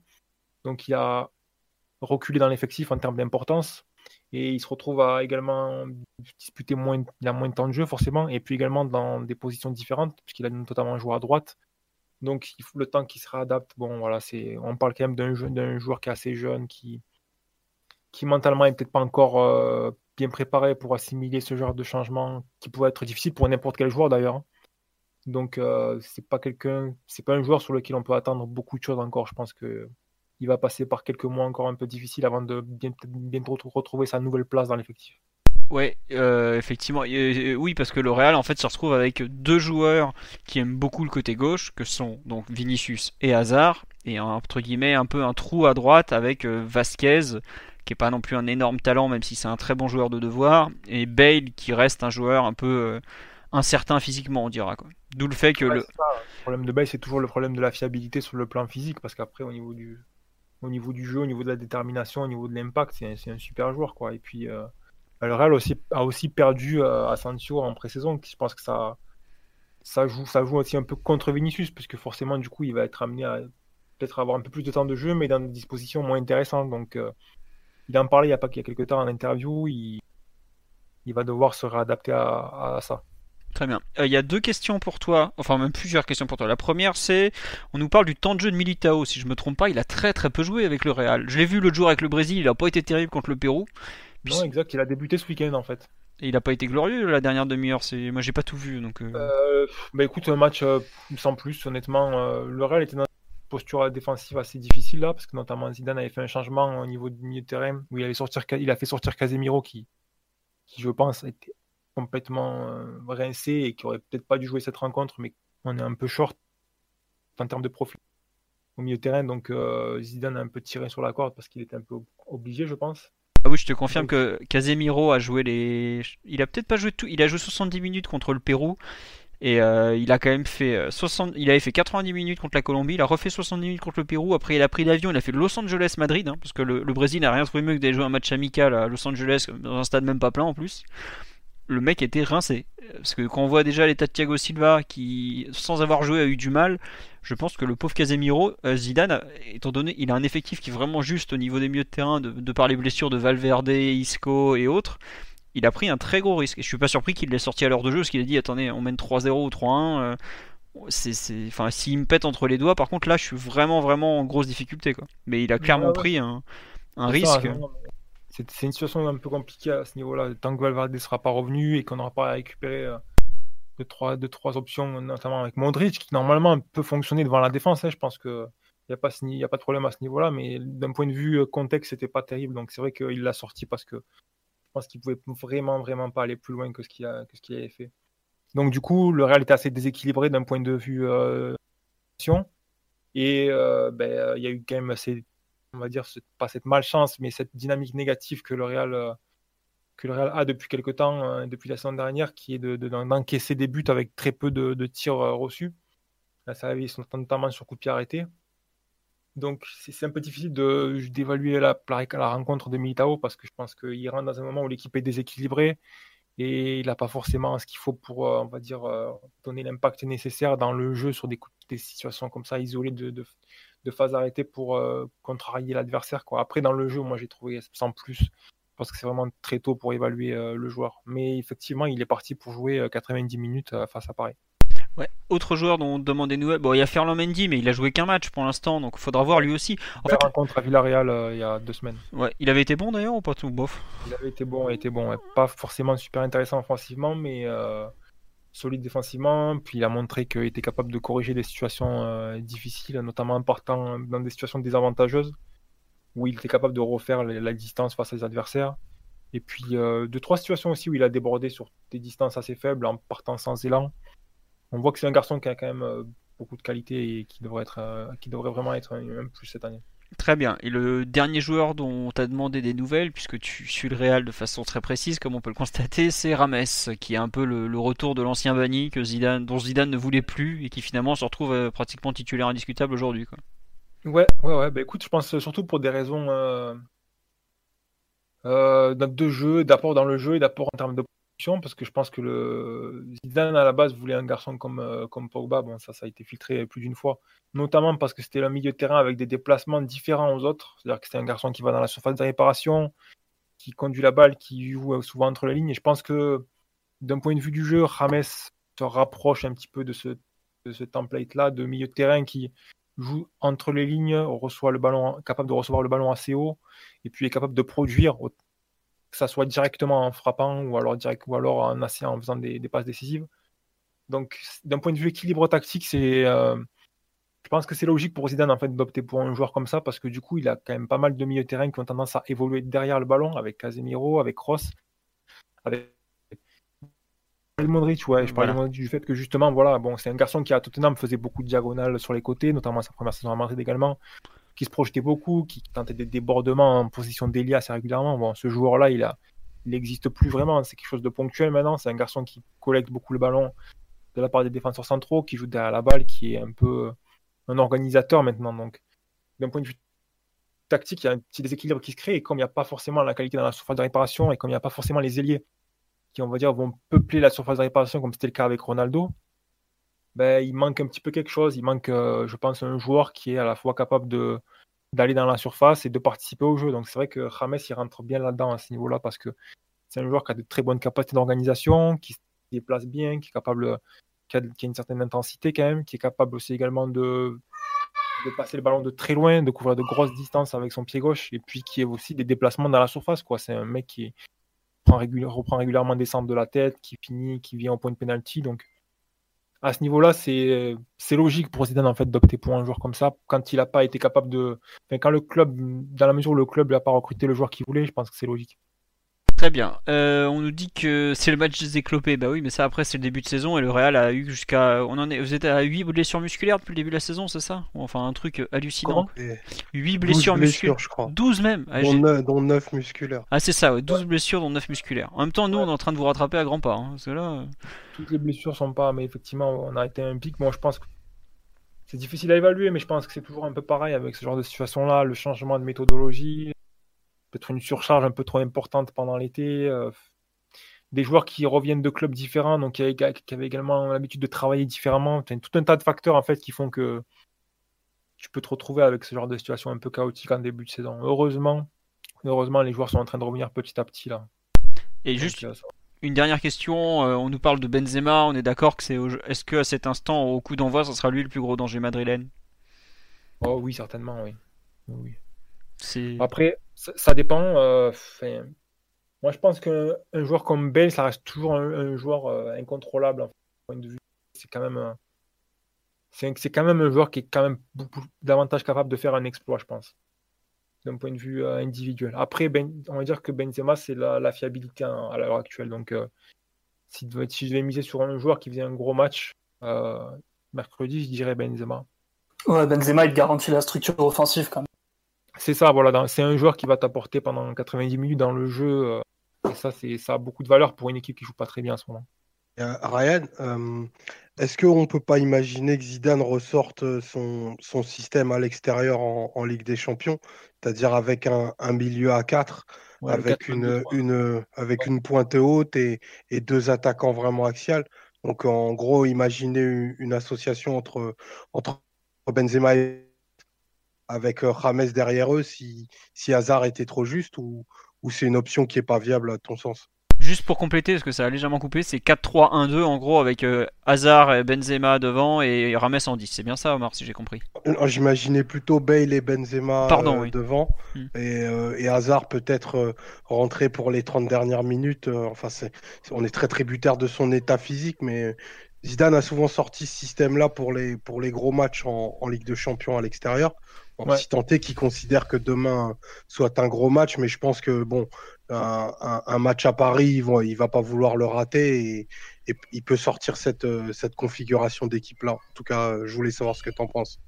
Bah, je, pense que c'est quelque chose qu'il faisait effectivement et que c'est même le système principal de, pour lequel il a opté euh, à arriver à un certain moment. Mais je pense qu'il le faisait aussi notamment parce qu'il avait Isco et qu'il avait Ronaldo qui étaient des joueurs qui, qui permettaient ce système-là. Isco parce qu'il te garantissait un certain pourcentage de, possession en plus et Ronaldo parce que le déséquilibre que tu perdais, tu le gagnais dans la surface de réparation à un moment donné ou à un autre. Là, avec le profil des milieux de terrain, je ne suis pas convaincu qu'ils soient, soient intéressés pour faire ce genre de choses-là parce que il va falloir fournir des déplacements sur les côtés, il va falloir euh, faire des compensations, équilibrer l'équipe en phase défensive parce que le Real va pas être capable de, faire qu'attaquer de toute façon. Et je sais pas, un système comme ça, ça me paraît quand même un peu déséquilibré. Euh, je vois pas trop le Real capable de défendre. Avec d'autres noms, s'il y avait un joueur comme Isco qui était présent, s'il avait Modric à disposition, je te dirais que c'est une forte possibilité, mais là, avec les joueurs qui sont présents, je pense pas. Je pense qu'il va opter pour quelque chose de différent. Très bien. Et puis surtout, il euh, n'y a pas un souci, c'est, euh, enfin, est-ce que tu as trois milieux de terrain axiaux à mettre, quoi, aussi, tout simplement? Parce que t'as que Kroos et Casemiro aujourd'hui à cet instant vraiment disponible dans le pour mettre ces trois joueurs-là, quoi. Pour, pour reprendre l'exemple de, de Villarreal, euh, et Ryan m'arrêtera si, si, je me trompe, je crois qu'il en 4-4-2 et le, et le double pivot, c'est Casimiro Kroos. Donc c'est un 4-4-2 avec euh, deux joueurs de couloir et euh, deux attaquants. c'est ça, c'est deux, deux, meneurs excentrés où, où il aligne son, son fidèle soldat Vasquez.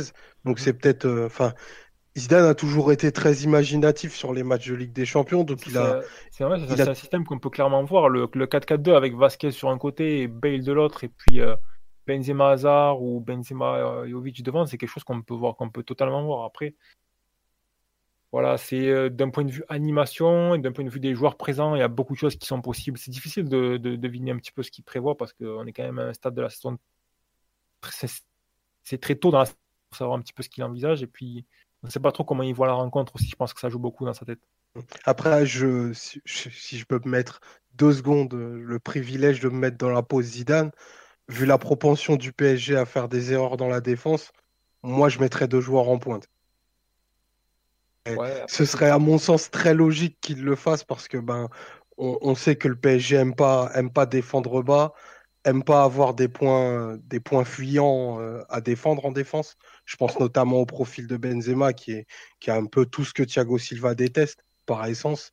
Donc euh, que attaquer la rencontre en ce sens-là, c'est déjà mettre un peu de, de confusion dans, dans l'esprit du PSG. Quoi.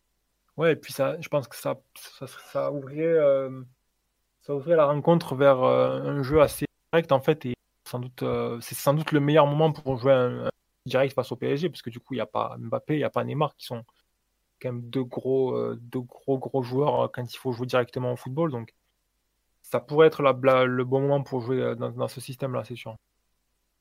Très bien. Euh, Ryan, je sais que tu dois y aller vers 22h30, donc si tu veux y aller, il n'y a pas de souci, je comprends très bien. Tu nous as déjà beaucoup éclairé. Tu restes, tu pars, tu fais exactement tout ce que tu veux. Tu es, tu es chez toi ici, tu le sais. Je vais, vous laisser et je vais vous continuer à, écouter sur la route, bien sûr. Voilà, bon, écoute, on te souhaite un bon match. Euh, de... Bon, on espère que tu perdras à la fin, on va pas te mentir, mais bon, on te souhaite un bon match quand même, on est gentil. tu as bien aller Paris. Hein. Salut Ryan. Allez. Voilà, on espère qu'on aura été complet sur la présentation du Real. On va basculer un peu côté PSG, puisque donc vous avez vu que le Real a beaucoup d'absents, le PSG est pas mal non plus, puisque ça y est, c'est officiel. Nous n'aurons ni Cavani ni Mbappé demain, après-demain, pardon. Nous n'aurons pas Neymar non plus, puisqu'il est suspendu pour avoir fait une Serge après PGMU. On n'aura pas non plus euh, Draxler, puisqu'il est toujours blessé à la voûte plantaire, de même que Kerrer, qui est pareil aussi lésion voûte plantaire. Depuis plus d'un mois d'ailleurs, il faudrait peut-être qu'un jour euh, le staff médical s'explique un peu sur ce cas. Mais bref, c'est autre chose. Euh, il y a un côté parisien, donc dans normalement euh, Dagba aussi est forfait, lésion ischio-jambier. D'ailleurs, on en parlait dans le dans le podcast de la semaine dernière de débrief sur le mercato et sur l'effectif. On disait ouais Dagba, le problème ça restera la fiabilité physique. Bah c'est donc ça va pas louper, même pas une semaine plus tard, le pauvre est blessé. Bref. Bernat en revanche devrait être bon sur le, pour, pour le match. Euh, qui veut se lancer? Simon et les enfants euh, sur la composition du PG qu'on peut attendre ou plutôt Omar? Qui, qui veut commencer? Ou je, peux partir comme tu honneur, à, honneur, à, Simon. Et les enfants. Simon et les enfants. et la pizza. Vous entendez des, des, enfants qui hurlent dans le fond, c'est enfin, normal. C'est ça de leur prendre la pizza à l'ananas. C'est ça. D'où Jésus. Euh, euh, forcément, le PSG sera un petit peu limité en l'absence de T2. De... Donc, avec une attaque expérimentale. Et c'est un défi en soi. Parce que réussir à, à créer une animation offensive qui sera efficace face à quand même une équipe qui a une certaine réputation en Europe, malgré que là, tout à fait euh, en forme. C'est un défi de réussir à faire jouer, je pense, trois devant titulaires seront Di Maria, Sarabia et, Icardi. Euh, après, c'est pas certain non plus, mais je pense que ce sera ça. Et réussir à faire jouer ces trois-là ensemble, ça va demander beaucoup de, beaucoup de centres, à mon avis. Les deux meilleurs centreurs offensifs de l'effectif dans la même ligne d'attaque. Donc forcément, il y aura un des deux joueurs qui sera dans une position moins je pense que, que Tourelle pourrait mettre Di Maria côté gauche plutôt, là où il l'a fait jouer l'année dernière, avec un, bon rendement, même si euh, ça voulait dire qu'il y avait aussi euh, d'autres joueurs côté droit, qu'il y avait Draxler, c'était une équipe différente. Donc bon, peut-être qu'il refera le coup de l'année dernière, mais c'est pas sûr. mais dans tous les cas, il y a forcément des joueurs qui sera pas dans les meilleures conditions. je pense que ça va beaucoup miser sur les centres pour servir Icardi, parce que déjà, tu n'auras pas le temps de bosser beaucoup mieux.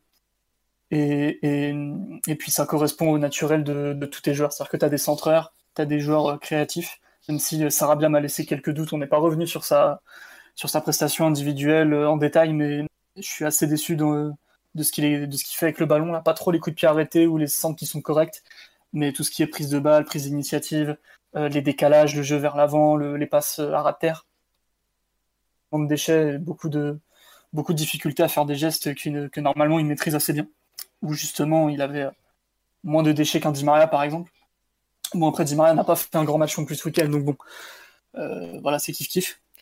Euh, après s'il y a beaucoup de centres à gérer, ça veut dire qu'il faut quand même euh, être capable de bien gérer la transition défensive. Parce que si tu amené à perdre le ballon régulièrement dès que tu es dans les 35 mètres adverses, ça veut dire qu'il faut pouvoir nettoyer. Donc je pense que on pourra compter sur le désormais classique double pivot Idrissa Gay Verratti. Gay n'est pas revenu sur sa prestation non plus, mais encore un match solide, un match très sérieux, un match très sobre. Il rend service à l'équipe. C'est un joueur qui est aussi plutôt adapté au double, pivot, euh, sans doute plus qu'au milieu à 3. Et je pense que mettre Gay dans des situations préférentielles, techniquement pour l'équipe, il faudra voir ce que ça vaut, parce qu'il a encore assez peu de matchs. Mais défensivement, en tout cas, c'est très intéressant parce que, à mon avis, si tu as pris Idrissa Gay, c'est pas forcément pour euh, se défaire de tous tes adversaires en Ligue 1, mais c'est peut-être plutôt pour euh, assumer la charge de travail que demandent des matchs de Ligue des Champions. Donc, euh, donc voilà, après, le reste des joueurs, vous les connaissez, on, fait selon l'infirmerie, selon l'état de l'infirmerie. Attends, mais Simon, ce sera... ouais. je te coupe. Donc toi, si je comprends bien, tu joues 3-4-3 si tu parles de double pivot au milieu et tout ça. Euh... Pas forcément. Après, tu peux faire des animations hybrides selon qui fait quoi. Mais franchement, un 5-2-3 n'est pas impossible avec des pistons, un double pivot et, ton trio d'attaque euh, que, que j'ai mentionné. Oui, donc c'est-à-dire qu'en gros, tu repasses, tu ressors la défense à 4, à 5, pardon, ou à 3, enfin c'est pareil, et tu relances double pivot, c'est-à-dire qu'en fait, tu joues un match dans un système que tu n'as pas joué, avec lequel tu n'as pas joué euh, pratiquement dans toute la préparation, parce que même double pivot avec défense à 3, on l'a pas utilisé en, cette année en, match globalement, pratiquement, quoi. Mm, ouais, c'est vrai. Après, ça reste que de la spéculation déjà. On pourrait très bien partir sur, euh, autre chose. Puis, être capable de faire ce genre de choses, qu'il n'a pas hésité à, à, innover sur des systèmes, même dans des matchs importants. Enfin, j'ai pas besoin de revenir sur le PSG Liverpool de l'année dernière où, où il nous sort un truc assez incroyable de, de son chapeau, même si les enjeux étaient un peu différents parce qu'il fallait, il fallait faire cohabiter quatre joueurs offensifs euh, en étant équilibrés. Donc, euh, vu les conditions, vu l'état de l'effectif, vu l'adversaire et, et l'enjeu euh, qui existe, mais qui est quand même tout relatif, je vois bien Tourelle faire un truc assez traditionnel, être capable de, de gérer les de gérer les, les, les, attaques sur les côtés que pourrait envoyer le Real avec beaucoup de flèches euh, euh, qui viseraient Benzema. Je, je, vois aussi un système pour, pour gérer les déchets que, que produisent tous les centres parce que je vois pas pour l'instant de meilleure animation offensive que de centrer vers Icardi avec les joueurs que tu as. Ça produit des pertes de balles euh, parfois précoces. Tu perds un peu dans la continuité, mais peut-être que tu vas gagner aussi en, occasion franche. Donc, euh, donc il faudra voir tout ça. Mais oui, en gros, je, vois bien Tourelle faire un truc assez, assez conservateur dans la forme, même si en soi on l'a pas on l'a pas vraiment entraîné pour l'instant. Hmm. Après, il y, a, il y a quand même un truc tout bête dans ce que tu dis, c'est que nourrir Icardi pour, pour marquer, mais c'est peut-être aujourd'hui ta meilleure chance de marquer, tout simplement. Mm, oui, oui, complètement. Enfin... Parfois, Parfois, mettre des buts, c'est bête et méchant. Hein. Tu fais un centre vers ton meilleur attaquant et il se débrouille. Bah non, mais envoyer des ballons dans la surface pour le, un, mec qui est bon dans la surface, ça reste. Euh, c'est pas ce que Sarabia, son joueur méchant, a, montré face au but, ou même ce que Di Maria a montré jusque-là, même si, attention, je remets sûrement pas en cause son talent. Mais ouais, pour moi, euh, enfin, je vois pas comment on peut, en tout cas, à cet instant, partir dans ce match sans avoir une attaque avec euh, les trois joueurs que tu as cités. Parce qu'on n'a pas de joueurs globalement on, a un effectif qui est tellement décimé en attaque qu'on a effectivement besoin de partir avec euh, ces, ces trois-là pratiquement un peu par défaut. Quoi. Mais moi, contrairement à toi, je pense qu'on va partir 4-3-3 avec euh, Gay, Verratti et euh, comment il s'appelle Herrera au milieu de terrain plutôt. Quoi. Après, globalement, tu as un choix à faire. C'est Soit tu fais ce que tu as dit, le choix du système 3 derrière, mais dans ce cas, tu te, tu te retrouves avec un système que tu pas joué, enfin que tu pratiquement pas vu de l'année soit tu te retrouves 4-4-2 euh, euh, avec euh, Gay Verratti tout seul et t'as pas assez de joueurs en attaque. Donc t'as forcément des choix à faire. Et Herrera, si tu le fais jouer, tu risques d'avoir peut-être un problème de, continuité physique, puisqu'il a quand même, a quand même été absent plus d'un mois le, le jeune Herrera, enfin qui est plutôt jeune d'ailleurs. Et il a, a joué 20 minutes ce week-end. Alors certes, il a joué à moitié deux postes pendant les 20 minutes qu'il a joué, mais tu as quand même pas mal de choses. Et un autre problème qu'on n'a pas souligné, enfin, que j'ai pas encore soulevé dans la, défense à 3, c'est par exemple la défense à 3, si tu mets euh, au hasard euh, Diallo, Thiago Silva, Marquinhos, Diallo, Thiago Silva, ils ont jamais joué avec une défense à 3 tous les deux pratiquement. Ah si, si, euh, pardon, à Rennes. Mais quand on voit le massacre que ça a été, est-ce que c'est une bonne idée? Bon. On nous dit Tourelle est capable de titulariser Choupo-Moting. Je, je, pense que Choupo-Moting va jouer par exemple. Je sais pas s'il sera titulaire, mais Choupo-Moting va jouer parce que Icardi, euh, c'est. Ah bah, il n'y a pas le choix. Voilà, il, a pas- il est, il est, il est pas prêt physiquement. On, on l'a vu, euh, on l'a vu ce week-end. Icardi n'est pas encore prêt. Et puis il y a pas de honte à ça. hein, c'est pas grave. C'est un joueur qui a été mis au placard par l'Inter, qui a euh, globalement pas joué euh, 90 minutes depuis la mi-avril. Alors bon après il a encore, il a fait des matchs après, mais bon, il a pas fait un, match très très complet. Enfin, je, crois qu'il joue euh, le dernier gros match qu'il a joué, c'est Inter Juve, qui doit dater du 28 avril de mémoire, où il avait joué 81 minutes. Donc voilà, euh, c'est un joueur qui est pas prêt, donc forcément on risque de taper dans le banc de touche dans des mecs qui font moins rêver. Oui, ouais, on va peut-être finir à faire des, longs ballons vers Choupo-Moting qui sera au duel aérien avec Varane. On on sait pas ce que ça, ça peut être ça aussi. Mais bref, Euh, sur la défense à 5, il y a aussi un point qui est soulevé dans ce que tu racontes, c'est que le fait que Meunier sera moins sollicité défensivement dans ce système-là. C'est aussi Ah oui, pour je, ça. je prenais en compte les deux, les deux latéraux qui devraient être titulaires, c'est-à-dire Bernat et, et Meunier. On a bien vu que pour trouver une formule qui, qui puisse leur convenir en Ligue des Champions, la défense à 5 c'était un peu mieux, même si Meunier est très vite passé à la trappe euh, l'année dernière au profit d'autres joueurs. Bon, là il se trouve que c'est lui et que même si son niveau de forme et de performance laisse à désirer, je le, je le sens plus à même d'apporter quelque chose en piston droit qu'en qu'en pur arrière droit. Euh, puis il faut voir les clients qu'il aura côté, côté gauche aussi. Parce qu'en face de lui, euh, ça va pas rigoler. Bah, tu crois? Tu- À tout hasard. À tout hasard, c'est le cas de le dire. hein. Euh, Omar, euh, Ressé n'est pas inscrit sur la Ligue des Champions. Bah non, parce que Ressé est prêté au Sporting Portugal, mon cher. Faut, il faut suivre le mercato, même si Ressé est pas toujours facile à suivre. Euh, Omar, qu'est-ce que t'en penses de la compo parisienne pour le match de, de mercredi soir? Et c'est à la fois assez simple et assez, assez compliqué, j'ai envie de dire, parce que moi j'ai, enfin j'ai, j'ai un peu de mal à imaginer une titularisation d'emblée de Herrera, par exemple, parce que je la trouve euh, bah, déjà aventureuse euh, par rapport à son état physique et aventureuse parce qu'elle te condamne à jouer, euh, à jouer dans un système où moi j'aime pas trop qu'on évolue. Avoir 4-3-3 avec euh, Verratti qui va être euh, relayeur, euh, relayeur gauche ou probablement. Donc euh, je trouve pas, je trouve pas qu'on le maximise des masses. Après, euh, on parle beaucoup d'une titularisation d'Icardi, mais enfin, Icardi, il est que l'ombre de lui-même depuis, depuis près de 7-8 mois, désormais, depuis sa fameuse blessure au, genou en, février. Donc, euh, il ne donne pas les garanties maximales pour jouer la, pour jouer Varane et, et Militao, en sachant que Varane est un.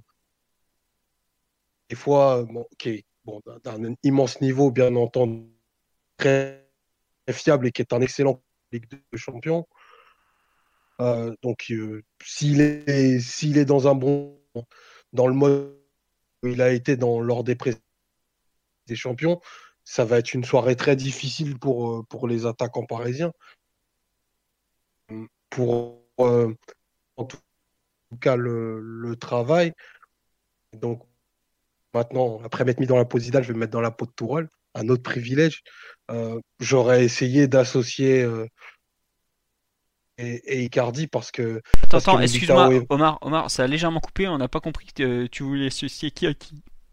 J'aurais essayé d'associer Choupo et, et Icardi parce que, parce que Varane et Militao n'ont pas, ont pas de vécu en compétition en commun. Vous me, di- vous me direz Choupo et Icardi aussi, mais euh, vu que quand tu es attaquant, tu as, moins de ballons à jouer, si, euh, Icardi est juste Choupo-Moting, bah c'est plus, plus, plus simple pour eux de, de faire des mouvements cohérents plutôt que pour une charnière où il va falloir défendre ensemble et coordonner, les mouvements des latéraux et, et de tes milieux défensifs. Donc, euh, parti sur un système en 4-4-2, après, c'est les, c'est les animateurs de côté à qui tu vas demander énormément de travail parce qu'on sait qu'en base à 4, Meunier, Meunier et Bernat ont, ont les limites qu'on leur connaît. Donc, euh, ça demandera énormément de, de travail de compensation à, à Sarabia et notamment à, à Di Maria. Sur Sarabia, j'ai pas de doute que ce soit bien fait. Par contre, euh, j'ai peut-être un peu plus de doute sur, euh, sur l'apport offensif immédiat qui, qui sera en capacité de mettre. Mais euh, si, si j'avais pu, choisir un système, je serais parti sur, euh, sur un système à deux pointes et, et deux milieux excentrés. D'accord. Euh. Non, non, je, je m'attendais pas à ce que tu, tu, tu conclues là-dessus, c'est sûr. Non, juste sur le live, on nous dit ça fait mal quand je vois Choupeau titulaire dans une compo pour un match contre le Real. Bah oui, ça fait mal, mais après, je sais pas si vous vous rendez compte, on va jouer le Real en étant privé de Cavani, Mbappé, Neymar, Draxler. Au bout d'un moment, tu, tu, tu, enfin, on a, on a un bon effectif, mais tu peux pas te passer de quatre joueurs majeurs comme ça sans sans avoir entre guillemets de, de casse quoi. C'est, Si, si le Real avait quatre joueurs majeurs euh, en moins sur un seul poste, euh, il jouerait avec Mariano Diaz, quoi. Enfin, Oui voilà. faut oui. le mettre en, faut le mettre en perspective. Et puis, euh, pour défendre un peu Choupeau, depuis le début de la saison, franchement, il est impeccable. D'un point de vue euh, technique, ils sont impeccables. Mm. Et, et donc, je trouve, je trouverais ça normal qu'ils sortent pas de l'équipe pour la plus grosse affiche de la saison. Bah, après, Au moins de la saison, bien sûr. oui, oui, bah oui. Après, oui, on, on- on m'a relancé sur le fait qu'on parle beaucoup du physique, mais oui, on, on est mi-septembre avec il y a déjà eu une trêve internationale. euh, Neymar a joué ses 90 premières minutes de la saison ce week-end, par exemple. Icardi a joué 20 minutes, c'est ses premières depuis 5 mois. Donc on est obligé malheureusement d'avoir des choix qui sont beaucoup liés à la période. Enfin, c'est ce que disait Ryan tout à l'heure. On est limite encore dans la préparation. Donc tu es obligé de faire des choix qui sont pas forcément les plus logiques en termes de talent, mais peut-être les choix du moment par rapport à la, à la dynamique collective et la dynamique euh, globale des joueurs, tout simplement. Ouais, parce que jouer euh, et Icardi et Choupo-Moting ensemble dès le coup d'envoi, tu crames un peu tes fusibles euh, niveau avançant. Et comme tu as dit, physiquement, moi, ça me laisse quelques doutes. Je, je pense qu'on qu'on puisse faire ça. Et puis, je vois Tourelle aussi plus conservateur pour la Ligue des Champions et peut-être faire un truc plus basique où tu vas centrer vers Icardi plutôt que d'associer deux pointes ensemble et auquel cas tu perdrais un joueur euh, en couverture. Et je suis pas sûr que, que l'équipe soit tout à fait prête à, à gérer euh, et Icardi et, et Choupo-Moting ensemble. Tu parles toi pour le, le repli défensif par exemple. Ouais, par exemple. Parce que effectivement, c'est c'est- Icardi risque d'être euh, à cet instant un, un poids mort d'un point de vue défensif, quoi. Faut- faut- faut- enfin voilà, c'est pas c'est pas c'est pas méchant, mais euh, co- comme il a peu de peu de, de courses dans les jambes, enfin de, de kilomètres dans les jambes disponibles, tu vas pas le cramer à le faire faire des retours de 80 mètres comme le fait Cavani, quoi. Euh, c'est uniquement ça. quoi. puis tout simplement, quand tu as une ligne d'attaque à 4, vu qu'on sait que si tu mets un 4-4-2, ça va vite devenir un 4-2-4 avec euh, euh, Di Maria et, et Sarabia qui, qui vont aux avant-postes, bah, tout simplement, tu as un joueur en moins pour couvrir, alors que si tu attaques à 3, à vrais attaquants dans ta ligne offensive, bon, tu te rajoutes une petite sécurité numérique. Ouais, ouais, bon, il y en a qui imaginent un quadruplé de Choupo-Moting. Calmez-vous, les enfants, c'est. Voilà, euh, on nous dit si tu alignes Choupo et Icardi au début du match, tu les remplaces par qui à la 60e Bah, tu peux faire un choix plus défensif en faisant par exemple rentrer euh, euh, Herrera ou un autre joueur qui va te faire changer ton système, qui va te faire passer dans un justement au 3-4-3 ou un profil par exemple genre je sais pas, tu fais rentrer par exemple euh, si t'avais pas Diallo au coup d'envoi, tu le fais rentrer pour enlever un attaquant, tu le fais tu passes en défense à 3. Tu peux trouver des, des, des systèmes pour justement euh, faire débuter à deux attaquants si tu tiens à débuter à deux attaquants. Par exemple, je vais prendre un truc tout bête. Moi, j'ai pas trouvé Militao très à l'aise dans l'axe gauche avec le Brésil associé à, à, Marquinhos. Si tu penses que tu as tu peux jouer ainsi un jeu très simple et très rapide vers l'avant. Un jeu très typique Bundesliga. Tu, tu pars sur ton 4-4-2 dont on a parlé, à savoir bon, quatre défenseurs qui seront probablement euh, Bernat, Thiago Silva, Marquinhos, euh, Meunier. Milieu Verratti, Gay, Di Maria, Sarabia sur les ailes et Icardi, Choupo-Moting. Tu joues centre, centre, centre justement pour profiter du manque de repères entre euh, Varane et, Militao. Et justement, toi, de ton côté, tu avances un mec comme Icardi qui, lui, sent les coups. justement pour profiter un peu de, de ce flottement que lui saura exploiter. Tu pourras pas forcément tenir tout le match avec ce plan de jeu. Déjà parce que c'est quand même assez minimaliste et parce qu'en plus, tu sais que Icardi, qui a pas joué depuis euh, je ne sais combien de mois, ne pourra pas tenir 90 minutes du- d'un- d'une rencontre de Ligue des Champions. Mais à ce moment-là, tu peux partir sur ça, tu changes encore de route.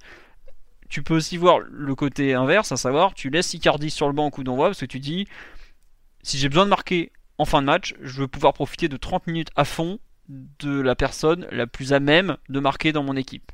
Après, est-ce que tu peux te permettre de commencer un match de des Champions en laissant, le seul mec qui est vraiment fiable devant les buts sur le banc de touche? Ça me paraît compliqué personnellement.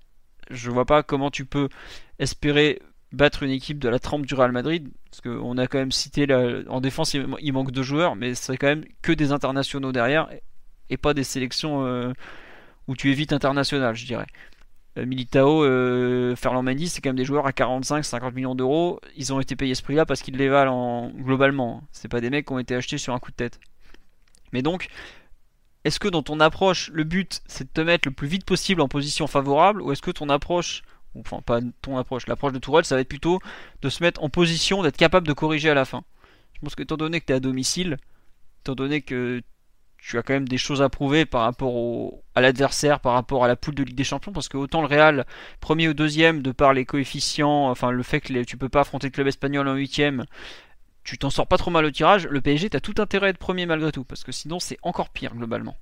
Donc tu peux pas te permettre de laisser passer des, chances. Je pense que Icardi sera forcément titulaire justement parce que tu as besoin de te mettre dans une position où tu vas être éventuellement devant au score. Pour être devant au score, il faut marquer des buts. Pour marquer des buts, globalement, vaut mieux compter sur Icardi que sur Choupo-Moting. C'est pas être méchant avec Choupo, c'est plus la réalité des qualités de l'un et de l'autre. Mais après, sur la durée du match, tu vas forcément devoir t'adapter, tu vas devoir changer des choses. Donc, euh, tu es obligé d'avoir euh, à un moment dans ton match des joueurs qui seront peut-être hors, hors de position, qui seront peut-être euh, pas totalement euh, à même de. Enfin, qui sont pas forcément des joueurs de niveau Ligue des Champions, mais t'es dans le bricolage. T'es clairement dans le bricolage, donc tu fais avec. Et peut-être que finalement, quand tu regardes un peu où sont tes qualités au coup d'envoi par rapport à l'effectif disponible, la version de Simon d'aligner entre guillemets 7 joueurs défensifs et 3 offensifs, et peut-être ce qu'il y a de mieux à faire en termes de qualité. Mais est-ce que ce 3-4-3 te permettra de marquer comme tu l'espères pour justement être devant au score et pouvoir peut-être euh, pouvoir contrer plus tôt c'est très compliqué. Après, euh, faudra voir un peu euh, l'état d'esprit de Tourelle déjà demain en conférence de presse. Mais tu as vraiment, as plein d'approches possibles différentes. Également côté Real, puisque comme on en a déjà parlé avec Ryan précédemment ou Omar tout à l'heure, Zidane est quand même un entraîneur qui est capable de faire pas mal de coups défensifs et offensifs enfin surtout offensif dans ses compos. Donc il y a, vraiment beaucoup beaucoup de doutes. Et je vois sur live une personne qui me demande euh, un petit conseil pour poser un billet sur le match, mais c'est un match qui est totalement ouvert. Même de, dans l'approche, la composition, les deux équipes peuvent proposer des, des, choses complètement opposées. Tu peux avoir un PSG qui va proposer une composition pour jouer beaucoup plus en transition, ou au contraire le Real. Et tu peux te retrouver qu'un match type Bundesliga où tu as 4-4-2 contre 4-4-2, ça part d'un but à l'autre pendant 90 minutes, et tu te retrouves finalement avec un match impossible à pronostiquer alors que tu pourrais avoir avec le même match et les mêmes équipes 4-3-3 contre 4-3, bataille pour la possession et chacun qui veut le ballon pour justement ne pas se mettre en danger quoi. Donc euh, c'est très très très c'est un des matchs je trouve qui est à, lire qui est le plus dur parce que euh, ce sont deux équipes qui sont en formation dans le sens où elles sont en train de se recréer par rapport à l'été, par rapport à tout ce qui s'est passé. Mais c'est vraiment très compliqué de savoir où elles en sont je pense que même les entraîneurs eux-mêmes sont vraiment un peu dans le flou à cet instant et comment elles vont pouvoir euh, se, lancer tout simplement dans, cette, compétition. Et je pense aussi honnêtement qu'un match nul, ce sera pas un mauvais résultat pour les deux coachs finalement. Tu perds pas à domicile, c'est pas mal. Tu ne perds pas à l'extérieur, c'est pas mal non plus. 1-1, euh, une, équipe chacun a sa mi-temps, je pense que je serais pas surpris que les deux, les deux coachs signent à cet instant par exemple. Je sais pas Omar ce que t'en penses. Ouais, tu, ce que tu dis est très logique et la lecture froide pousserait à le faire. Après, euh, je comprendrais pas que, Paris euh, n'essaye pas d'aller chercher le match. Euh, très clairement, euh, on, est, dans une compétition où on, est sorti de façon très piteuse il y a quelques mois. Euh, on a la chance de redémarrer sur une affiche qui est prestigieuse. Voilà, affronter le, plus grand club du monde au, parc, ça peut, c'est jamais anodin, à mon sens. Donc, euh, charge à tout rôle de faire ce qu'il faut pour qu'on aille chercher le match. Que bien qu'on ait euh, des absents, pas la meilleure équipe possible en ce moment, ben, il va falloir aller montrer que ben on, est à la maison, on est chez nous et conquérant. Quoi. Donc ça, ça passe par, euh, par le bricolage dont tu parles, euh, par des joueurs qui vont être dans des positions et dans des postures euh, inconfortables. on n'a pas le droit d'essayer de gérer. Déjà, on ne sait pas le faire pour le faire. Et puis on a, mauvaise expérience dans le calcul pour, euh, pour essayer de faire autre chose que, que d'aller chercher une victoire dans qui serait euh, ces trois points très importants dans, dans l'optique d'une qualification si on venait à gagner mercredi.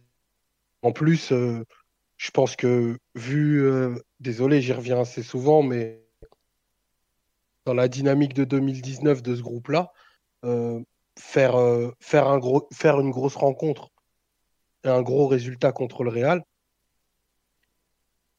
Et ça a du sens, quoi. On, a besoin d'un résultat très significatif mercredi. Pas perdre, si on devait perdre mercredi, ben, on perd parce que le, Real est peut-être une meilleure équipe à ce moment de la saison, et encore, c'est très discutable. Mais euh, nous, on n'a a clairement pas le droit de, se rater le calendrier le fait, les absents, aussi fait qu'on peut pas, peut pas passer à côté d'un match comme dit. Bah, je dis pas que tout rôle joue sa tête, hein, c'est pas du tout ce que je dis, mais c'est éminemment important de, faire une prestation euh, cohérente et inspirée euh, mercredi. Je crois que le mot que tu cherches est digne. Ouais, j'ai essayé de pas le dire. il, faut, envoyer un message à. Non, mais non, ça c'est de la branlette, tu vois. faut qu'on s'envoie un message. Euh, moi, je, moi, je suis un journaliste, monsieur. J'envoie des messages. À l'Europe. T'es un télégraphiste, ferme-la. non mais plus sérieusement, ouais. Non mais c'est vrai qu'il y a beaucoup de gens qui me reprochent d'être très terre à terre et de dire un match nul vu, l'équipe euh, au coup d'envoi. Moi je prends perso. Mais oui, effectivement, on est chez nous, on doit s'imposer, on doit être euh, intéressant, on doit être supérieur, tout ça. Mais évidemment que j'aimerais voir un PSG qui mord dans le ballon, qui, met sous pression le Real, qui le fait exploser des fois, peut-être aller, euh, par exemple en menant, je sais pas, 1 ou 2-0 à la mi-temps, tout ça, mais de part euh, les absents en attaque, moi ce qui me gêne surtout, c'est les absences en attaque. Enfin, tu, joues l'une des, allez, peut-être 5 meilleures équipes du monde, ou 10, peu importe, en, étant privé de, de peut-être pas tes deux meilleurs joueurs, mais pas loin quand même, quoi. Et c'est ça, au bout d'un moment, faut, faut regarder un peu la, vérité en face. Alors c'est sûr que eux, ils sont privés de leur capitaine de défense, ils sont privés d'un arrière gauche qui est, qui est, un joueur qui est bon extraordinaire. Euh, bon après le mois de février seulement, mais bon, ils ont des absents. Nous aussi on en a, mais je sais pas. Je, c'est un premier match, faudra voir le pouls de la compétition, tout ça. J'arrive pas à dire que c'est un match qu'on doit absolument gagner en fait. Évidemment, pour Tourelle, il vaut mieux qu'on le gagne, parce que pour un entraîneur, il bat le Real Madrid sur son CV, ça restera toujours. Avec Dortmund, il les avait sévèrement secoués et mis en difficulté, mais il avait fait par exemple 2-2 et 2-2. 2-2 au Westfalen à l'aller, 2-2 à Madrid au retour. Euh, mm. Je pense que Tourelle, par exemple, signe pour un double 2-2, par exemple. Et Dortmund avait fini premier de sa poule en plus, donc comme ça tout le monde était content. Mais j'avoue que de par l'avancement de la saison, j'ai du mal à imaginer qu'on puisse vraiment mettre... Euh, ça, euh, enfin mettre trop d'espoir sur ce match. J'ai pas envie d'être déçu en fait, parce que je je pense que cette rencontre arrive trop tôt tout simplement. Après j'espère, hein, je suis comme vous, hein, je demande que ça, mais j'arrive pas à croire qu'à cet instant qu'on puisse être euh, capable de de sortir par exemple le même 3-0 qu'on avait mis au Bayern euh, un soir de septembre 2017 par exemple. vu les absences, ça me paraît très compliqué. Après, je ne demande qu'à me tromper, je, le redis quoi. Mais bon, je suis, je suis pas le plus grand optimiste de la Terre comme vous vous en rappelez avant PSG Liverpool. voilà. Puis euh, après, euh, excuse-moi Philo, même si c'est un, premier match et un petit match, même s'il n'y a pas de petit match en Ligue des Champions, mais ça reste que le mois de, de septembre, on est bien loin des, des, grandes échéances euh, du printemps. Ça reste quand même un match de Ligue des Champions et on aura beau faire toutes les analyses à froid du monde en étant très minutieux, très rationnel il y aura forcément des faits de jeu, un scénario de match, des, histoires de, moments, de dynamisme, euh, de dynamique, pardon, qui vont. Le match pourra basculer dans une direction ou une autre et d'une façon dont, que personne n'aura prévu. Il suffit d'un coup de pied arrêté, d'une erreur d'arbitrage, du taux d'un péno et puis à lancer la machine, quoi. Mais j'espère vraiment que, peu importe le scénario du match, le, PSG sera suffisamment fort et calme pour garder un peu le match sous contrôle et, quitte à faire une prestation un peu, un peu petit bras, un peu conservatrice, comme on a pu le faire euh, au sein pool, donc qui était un match crucial, mais du coup on a joué avec beaucoup de d'attente, prudence. Donc, euh, donc voilà, comme vous, j'espère un résultat positif et, la meilleure prestation possible. Mais bon, vu l'état des deux équipes et le contexte du match, je... et la réalité de ce qu'est la Ligue des Champions aussi, où c'est des matchs, euh, il faut, faut espérer que le PSG garde euh, un peu la tête sur les épaules, le sang-froid et soit capable de, de, bien réagir, peu importe les événements du match. Si t'es mené, bien réagir. Si tu c'est très important parce que euh, parce que mine de rien, des, des, des, équipes du niveau du Real Madrid, on en croise vraiment pas souvent. Et il faut être capable de, malgré le contexte, d'être fort lors de ces moments-là parce que c'est les matchs qui comptent le plus et qui t'enseignent le plus de choses. Très bien, écoute. Vu que nos connexions respectives sont en train de partir un peu en vrille dans tous les sens, je pense qu'on va s'arrêter là-dessus. Non, juste, euh, on nous dit sur le live, je pense que ça sera le mot de la fin. Il ne faut pas se mentir non plus. Taper le Real à domicile avec une équipe de remplaçants pour souder le groupe, ce serait top. Et quand on prend les propos de Leonardo aujourd'hui, qui dit oui, on, on a une équipe qui, se cherche des bases, tout ça, effectivement, c'est ce qui pourrait nous arriver de mieux. Donc c'est ce qu'on va souhaiter, tout simplement. Euh, juste un dernier mot pour le podcast de débrief. Ce sera probablement jeudi soir. Je sais pas trop qui pourra l'animer, quand, comment, mais bon, on va essayer de le faire. On espère que ça se passera bien d'un point de vue technique. Je m'excuse, on va pas revenir sur ce qui s'est passé samedi avec Neymar. On aura largement le temps d'en reparler durant la saison, puisque bon, ça risque d'être le fil rouge. Euh, chacun a une opinion en plus, et je vous avoue que c'est un débat qui m'a épuisé, donc j'ai pas spécialement envie de le refaire. Ne m'en voulez pas, je suis désolé. On vous souhaite juste un bon match à tous parce que ça va être compliqué. Et on vous dit tout simplement à bientôt. On espère que c'était mieux au niveau sonore, même si c'était pas encore parfait. Et voilà, tout simplement. À bientôt. Encore merci pour votre fidélité. Et bonne semaine. Au revoir tout le monde. Bonne soirée. Salut à tous, bon match. Imagine the softest sheets you've ever felt. Now imagine them getting even softer over time. That's what you'll feel with Bowl and Branch's organic cotton sheets. In a recent customer survey, 96% replied that Bowl and Branch sheets get softer with every wash. Start getting your best night's sleep in these sheets that get softer and softer for years to come. Try their sheets with a 30-night guarantee. Plus, get 15% off your first order at bowlandbranch.com. Code BUTTERY. Exclusions apply. See site for details.